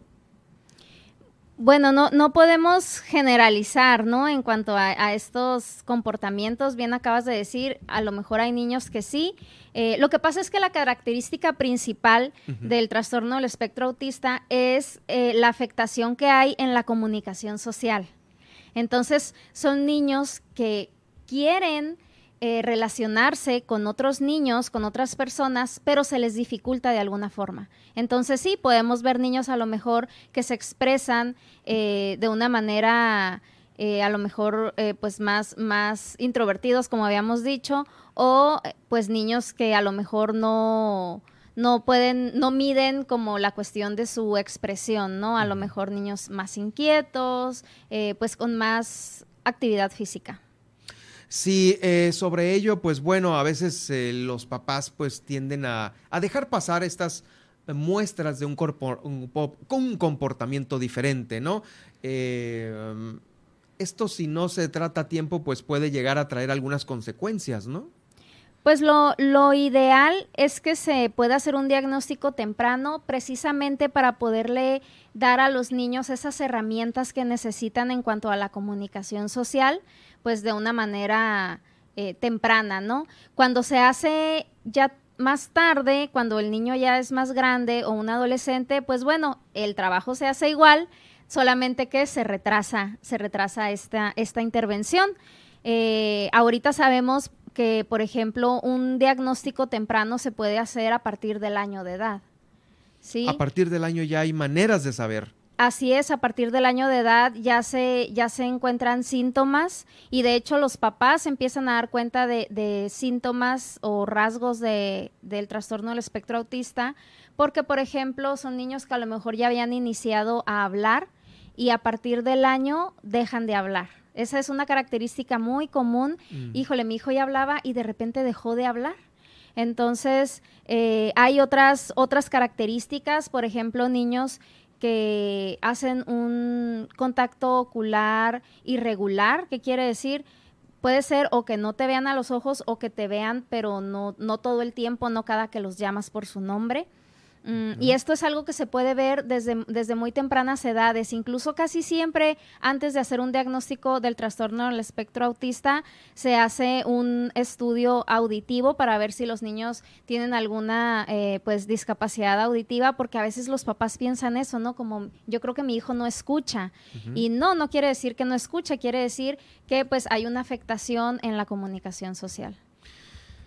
Eh, ¿Cómo poder eh, convivir con ellos a lo mejor de alguna manera una vez que ya se ha diagnosticado? Este, eh, sabemos que mm, el tema, eh, pues en la misma edad infantil puede no ser bien manejado con los papás y hasta con los mismos compañeritos, ¿no? Hay diferentes, depende mucho el nivel, el nivel de, de autismo. Em, hay niños, por ejemplo, que simplemente hay que enseñarles a lo mejor algunas reglas básicas sociales como eh, el, el saludar cuando se presenten a un lugar, a lo mejor el, el poder entender un chiste, un, un doble sentido en una oración. Eh, algo que se trabaja mucho con los niños del espectro autista es, por ejemplo, en cuestión de rutinas, poderles mm, anticipar conductas que vienen cuando se va a cambiar una, una actividad de la rutina del niño, bueno, anticiparle, porque muchas veces los cambios en las rutinas pueden ocasionar frustración. Se utiliza mucho lo que son las agendas visuales, que son agendas visuales, son eh, como instrucciones que se le dan al niño de las tareas que tiene que hacer eh, por medio de pequeños dibujos que el niño va viendo y así va, va eh, pues sabiendo qué es lo que sigue, ¿no? De su rutina. Mm, y bueno, la parte, más, más que el saber de qué manera relacionarse, pues la parte de la comprensión, ¿no? A un niño con autismo no lo vamos a cambiar para nuestro, pues como para, para nosotros sentirnos más cómodos o para, para nuestro beneficio, más bien nosotros, y para esto es la sensibilización, para nosotros saber que son niños con una condición y que sí quieren relacionarse con las demás personas, sí quieren involucrarse, pero eh, pues se necesita de paciencia de nuestra parte y de comprensión de que pues presentan características diferentes, ¿no? Eh, sí, cada uno es una característica diferente, ¿no? Eh, obviamente, mm, un papá que apenas está siendo diagnosticado con, con este, eh, con, autismo en sus pequeños, pues de la noche a la mañana tiene que aprender un chorro de cosas, tener la paciencia, como tú bien lo dices, Pilar, y se cambia, cambian mucho las rutinas.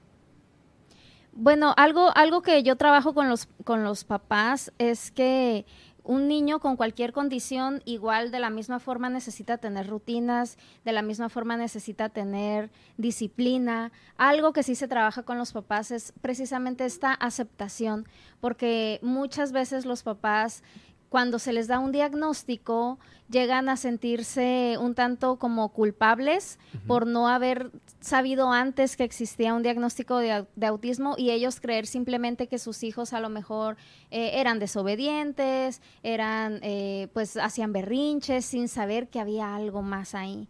Entonces, lo primero que se trabaja con los papás es pues esta aceptación de que sí, tu niño tiene una condición y muy probablemente por esto es que no atendía cuando tú le llamabas y, y bueno, trabajar la parte de la, de la paciencia con ellos, ¿no? De la paciencia y algo que yo le digo mucho a los papás, no es paciencia hacia con los niños, sino paciencia hacia ti mismo porque pues tú te tienes que cambiar el chip de que eh, pues tienes que hacer a lo mejor estas adecuaciones, ¿no? Como lo que te decía, las agendas visuales, eh, la anticipación eh, y bueno, incluso hay que hacer cambios también referente a lo mejor a la alimentación del niño. ¿sí? Eh, no darles muchas, mucha azúcar, eh, que el niño pueda hacer actividades físicas al aire libre, muchas cosas que pueden favorecer a su desarrollo. Eh, ¿Quién diagnostica esto? ¿Quién es el especialista? Bueno, es, el diagnóstico se hace en equipo, participan psicólogos, psicólogos infantiles, eh, neurólogos, pediatras, sí, y paidopsiquiatras también pueden participar en, el diagnóstico.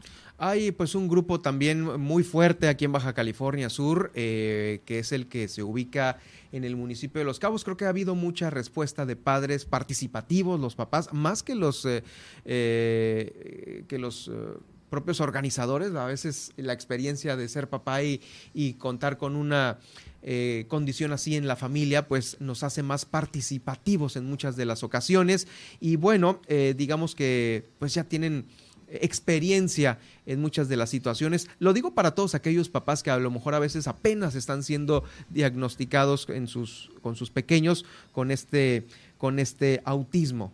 Sí, en, en San José del Cabo está la organización Red Autismo. Ellos se dedican a pues lo que es todo lo que tiene que ver con sensibilización respecto a esta condición y también pues trabajan y manejan lo que es el diagnóstico y el tratamiento de niños con autismo. Sí, eso por lo que eh, respecta por allá. Por lo pronto, eh, para cualquier persona que nos escucha aquí, pues lo primero es eh, acercarse con un profesional, en este caso todas las eh, profesionales que acabas de nombrar ahorita, neurólogos, pediatras, este, los mismos psicólogos infantiles, son de gran ayuda para poder llegar a, un, a un tratamiento, porque, eh, o más que nada, a llegar a manejar esta condición, porque como bien lo dices, es una condición, o sea, no se de, ya se va a tener que aprender a vivir con ello. Así es, es una condición con la que, eh, el niño acepta, la familia acepta y eh, pues aprenden a vivir con, esta condición, ¿no? De, una manera, eh, pues cuando, cuando se trata, obviamente, de una manera muy favorable. Oye, es más que nada es la, la, la, terapia o la manera en, en, cómo manejar la situación va más encaminado a los papás que al propio pequeño, seguramente, ¿no? Fíjate que en este caso, en este caso no, ¿eh? ¿eh? Aquí no se trabaja igual que en los casos emocionales. Aquí sí se hace oh. mucha terapia eh, con los niños, terapia conductual. Eh, donde se le enseña a los niños la modificación de conducta y sí es directamente con el directamente con el niño ya pasan a una etapa después donde el trabajo ya no es solamente individual sino donde se procura trabajar a, a nivel de terapia grupal precisamente para trabajar esa parte de la comunicación social. Eh, y sí, con los papás se trabaja mucho en cuestión de eh, pues el manejo ¿no? de las conductas del niño, eh, estilos de crianza, la sensibilización también. Em, pero sí, con los niños se trabaja directamente todo lo que tiene que ver con terapia conductual. Muy bien, pues muchas gracias Pilar por darnos esta, esta breve pues reseña de lo que constituye el, autismo aquí en el noticiero. Eh, pues ahí está. ¿Dónde te seguimos y dónde te podemos escribir para pues cualquier duda y pues eh, las dudas que a los papás les, les surjan en este y otros temas distintos? Sí, me pueden encontrar en psicóloga Pilar de Luna en Instagram y en Facebook estoy como Pilar de Luna Psicología. El podcast con la entrevista que le estoy haciendo a Pilar de Luna lo va a poder usted encontrar en las redes sociales, eh, pues que ya conoce, maneja con las noticias con Germán Medrano y pues ahí va a poder usted de nueva cuenta retomar el tema si es que llegó a la mitad de la entrevista. Muchas gracias Pilar, estaremos atentos la próxima semana. Igual, bonito día. Bonito día para ti y pues nos vamos rápidamente a la nacional e internacional porque hay portadas importantes que están circulando en el país desde temprana hora en los principales diarios. Así es, iniciemos con Diario Milet México en su versión impresa y es que el INE ordena a Morena frenar campaña de odio contra los legisladores por la reforma eléctrica. Así es, pues la Comisión de Quejas y Denuncias del INE ordenó a Morena suspender la campaña de odio, violencia y persecución política en contra de los legisladores que no votaron a favor de esta reforma. Una de las mayores demandas es que el presidente del partido, Mario Delgado, suspenda la página traidoresalapatria.mx. Los consejeros coincidieron que es esta exposición pública eh, en su libre derecho que emitieron un voto en el Poder Legislativo provocaría incitación a la violencia, lo que pone en riesgo la integridad de estas personas. Además, acusaron que Mario Delgado estaría violando el artículo 25 de la Ley General de Partidos Políticos, que dejen claro que sus obligaciones eh, son conducirse con respeto a la libre participación política y abstenerse de recurrir a la violencia o a cualquier acto que tenga por objeto alterar el orden público. También recordaron que el líder de Morena dijo textualmente, bienvenidos a la campaña de odio, y el coordinador parlamentario de Morena en la Cámara de Diputados dijo que se debería fusilar pacíficamente a los diputados de distintos partidos políticos. Eh, este supuesto fusilamiento pacífico pues se refiere, justamente a las fotografías y nombres completos de los legisladores expuestos en la página que ya les comento. Ayer pues Mario Delgado y la secretaria, la secretaria general Citlali Hernández de este mismo partido dijeron que comenzarán esta campaña para informar a los ciudadanos sobre quiénes habían votado en contra de esta reforma constitucional y a su vez también Ignacio Mier, el coordinador de Morena, dijo que si hubo valentía para fijar una posición sobre la reforma eléctrica, debe haber valentía para afrontar las consecuencias sobre fijar una posición, ya que 8 de cada 10 mexicanos estaban a favor de la iniciativa del presidente de la República. Eh, encuentra esta y más información a través de milet.com, donde además podrás consultar nuestro diario impreso en versión PDF. Grupo Milet llega a más de 17 estados de la República Mexicana y cuenta con presencia en Estados Unidos a través de sus frecuencias radiofónicas en Las Vegas, Oklahoma y San Antonio, Texas. Vamos ahora con el Universal y es que el INE debe mantener su autonomía, así lo indicó Cuauhtémoc Cárdenas, eh, quien dijo que más allá de que sean necesarias hacer adecuaciones en sus facultades y estructura, es importante que el INE mantenga su autonomía independiente del Ejecutivo Federal o de alguna autoridad superior en México. Esto lo dijo en su gira por el Estado para la presentación de su nuevo libro Por una democracia progresista. Eh, señaló que aun cuando, conoce, cuando no conoce la iniciativa del presidente de la República, eh, pues le parece importante ¿no? que exista una autoridad electoral independiente. Lo fundamental, dice, es que no dependa de ninguna otra autoridad por encima de ella. Eh, también comentó que la Constitución establece que cada Estado de la República tiene que tener el mismo número de senadores, sin embargo, esto no se da, por lo que es necesario analizarlo. Eh, también aclaró, yo no sé si el PRI está muerto, no he visto ningún velorio. Esta fue la respuesta a la pregunta, ¿no? Que si, ¿qué pensaba sobre que el PRI ya no estaba vigente actualmente. Ahora vamos con el Excelsior y es que identificaron a uno de los ocho cuerpos por enfrentamiento en la planta de Cruz Azul.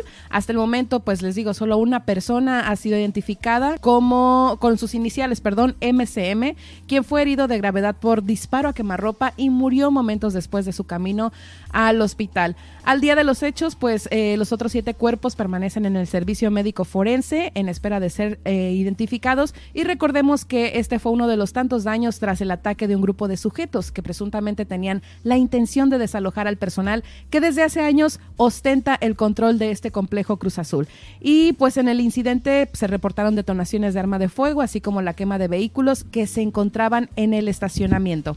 Vamos ahora con el Sol de México y es que secuestraron a dos mujeres militares en Puerto Vallarta, Jalisco. Así lo dio a conocer la Secretaría de la Defensa Nacional. Y es que fue a las eh, 0 horas con 56 minutos cuando el personal de la Sedena fue alertado de un comando que había ingresado a la fuerza a un terreno y se había llevado a las oficiales.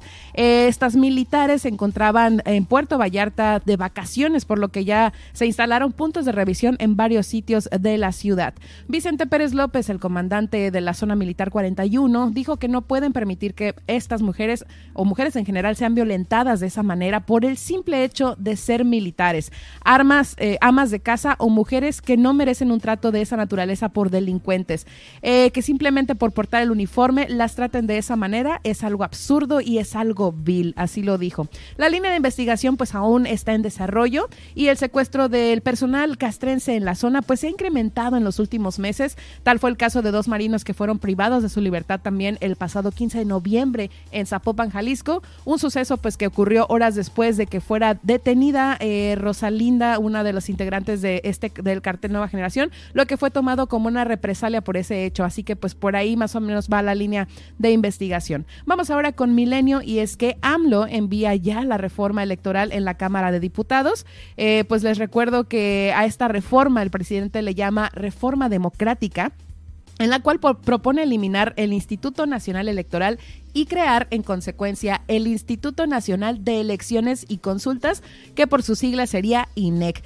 Este nuevo organismo estaría integrado por siete consejeros, cuatro menos que en la actualidad, quienes serían elegidos a través del voto popular de una terna de 60 personas propuestas por los tres poderes de la Unión, que además estaría a cargo de las elecciones de todo el país, lo que significa la desaparición de los organismos públicos locales electorales por sus siglas OPLES. Eh, pues también propone eliminar las las disputaciones plurinominales y reduce de 500 a 300 los integrantes en el Palacio de San Lázaro y a 96 los del Senado de la República.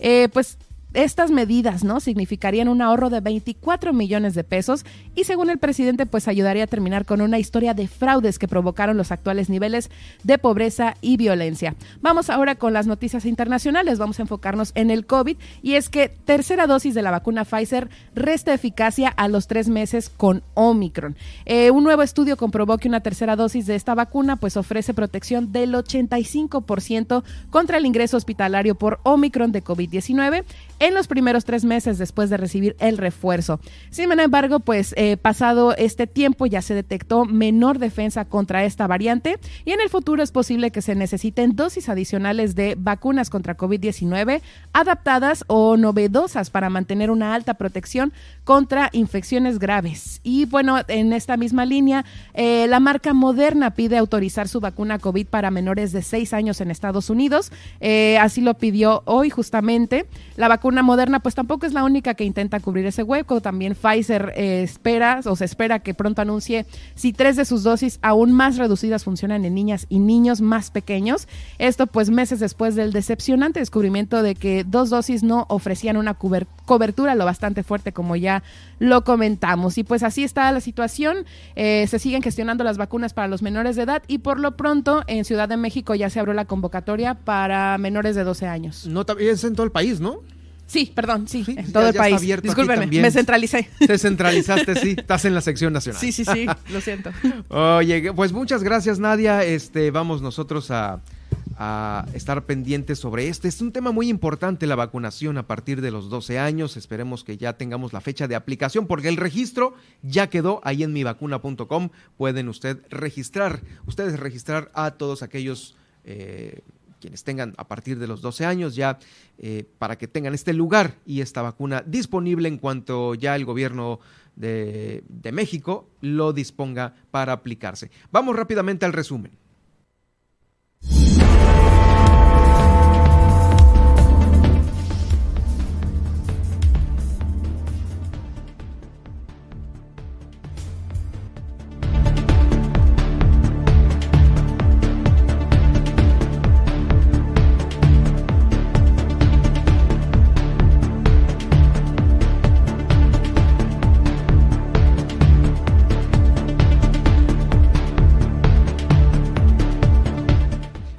Son 20 unidades que se encuentran bloqueando las calles aledañas. A esta la repavimentación de la calle Félix Ortega. No nos moveremos hasta ser incluidos eh, todos en las obras del gobierno del estado, es lo que dice uno de los líderes de aquí de la CTM. También inicia el Congreso de Baja California Sur la auditoría, la terrorífica legislatura número 15, la anterior, se llegará hasta las últimas consecuencias, esto lo advierte el diputado Luis Armando Díaz. También la secretaria de Educación Pública ya confirmó que se ha separado de la secundaria técnica número 20 al prefecto, que fue denunciado por acoso sexual por parte de una estudiante de este plantel. La Comisión Estatal del Agua invertirá 2 millones de pesos en rehabilitar nueve pozos aquí en la ciudad de La Paz. También el gobernador encabezó la jornada agraria itinerante en el ejido federal de aguas número 1. hizo entrega de 150 certificados a los ejidatarios y también dio el banderazo de arranque aquí en la capital al programa Tu Bienestar nos une, que no solo atenderá a las cinco colonias por municipio más eh, violentas detectadas por la mesa de seguridad, sino también aquellos lugares en donde se registran mayores índices de conductas delictivas. En este estudio, Pilar de Luna nos habló sobre el espectro del autismo. Va a estar esta entrevista en los podcasts de Milet Noticias Baja California Sur, al igual que también eh, el de Sergio Villarreal, quien nos dijo dónde está el truco por estas las auditorías que no se van a aplicar a ciertas dependencias del aparato gubernamental. Desde Los Cabos, Guillermina de la Toba nos informó sobre el regreso del Ironman. La participación de 1.500 atletas eh, puede dejar una derrama económica de 68 millones de pesos. Les recuerdo también que este próximo sábado, 30 de abril, estará este carrusel frente a la ciudad de los niños y niñas de La Paz, ahí sobre las 5 de febrero, invitándolo a usted para que eh, vaya a dejar artículos de primera necesidad. Esto porque se ocupan ahí en la ciudad de los niños y niñas. Claro que no, el director del transporte de Los Cabos fue multado por eh, estacionarse en rojo y el alcalde dijo, claro que no, nadie va a estar por encima de la ley. También van a retirar las concesiones a todas las rutas de transporte urbano y colectivo que no estén dando servicio. Esto lo confirmó el director del transporte de Los Cabos allá en Los Cabos. Tienen 30 días para echarlas a andar. El alcalde Oscar Lex, el primer alcalde que tiene audiencias con la niñez de Baja California Sur. También en Comondú reaperturaron las guarderías de los CAI, los Centros de Desarrollo Infantil. Las aperturaron en Ciudad Insurgentes y Ciudad Constitución. Eh, también el talento, el gran torneo de pesca deportiva de Estero se llevará a cabo este próximo primero de mayo para que usted, pues bueno, se inscriba. Y bueno, todo un éxito también el Festival del Día del Niño y de la Niña allá en Mulegé, donde eh, pues fue encabezado por Edith Aguilar Villavicencio, la alcaldesa de aquel municipio. Bueno, eh, y pues en Te agradezco mucho, Nadia. Nos quedamos así porque ya acabas de dar la nacional e internacional. Sí, ya nos come el tiempo. Nos come el tiempo, nos escuchamos el día de mañana. Claro que sí. Gracias a usted, soy Germán Medrano. Lo espero mañana que tenga usted una excelente jornada.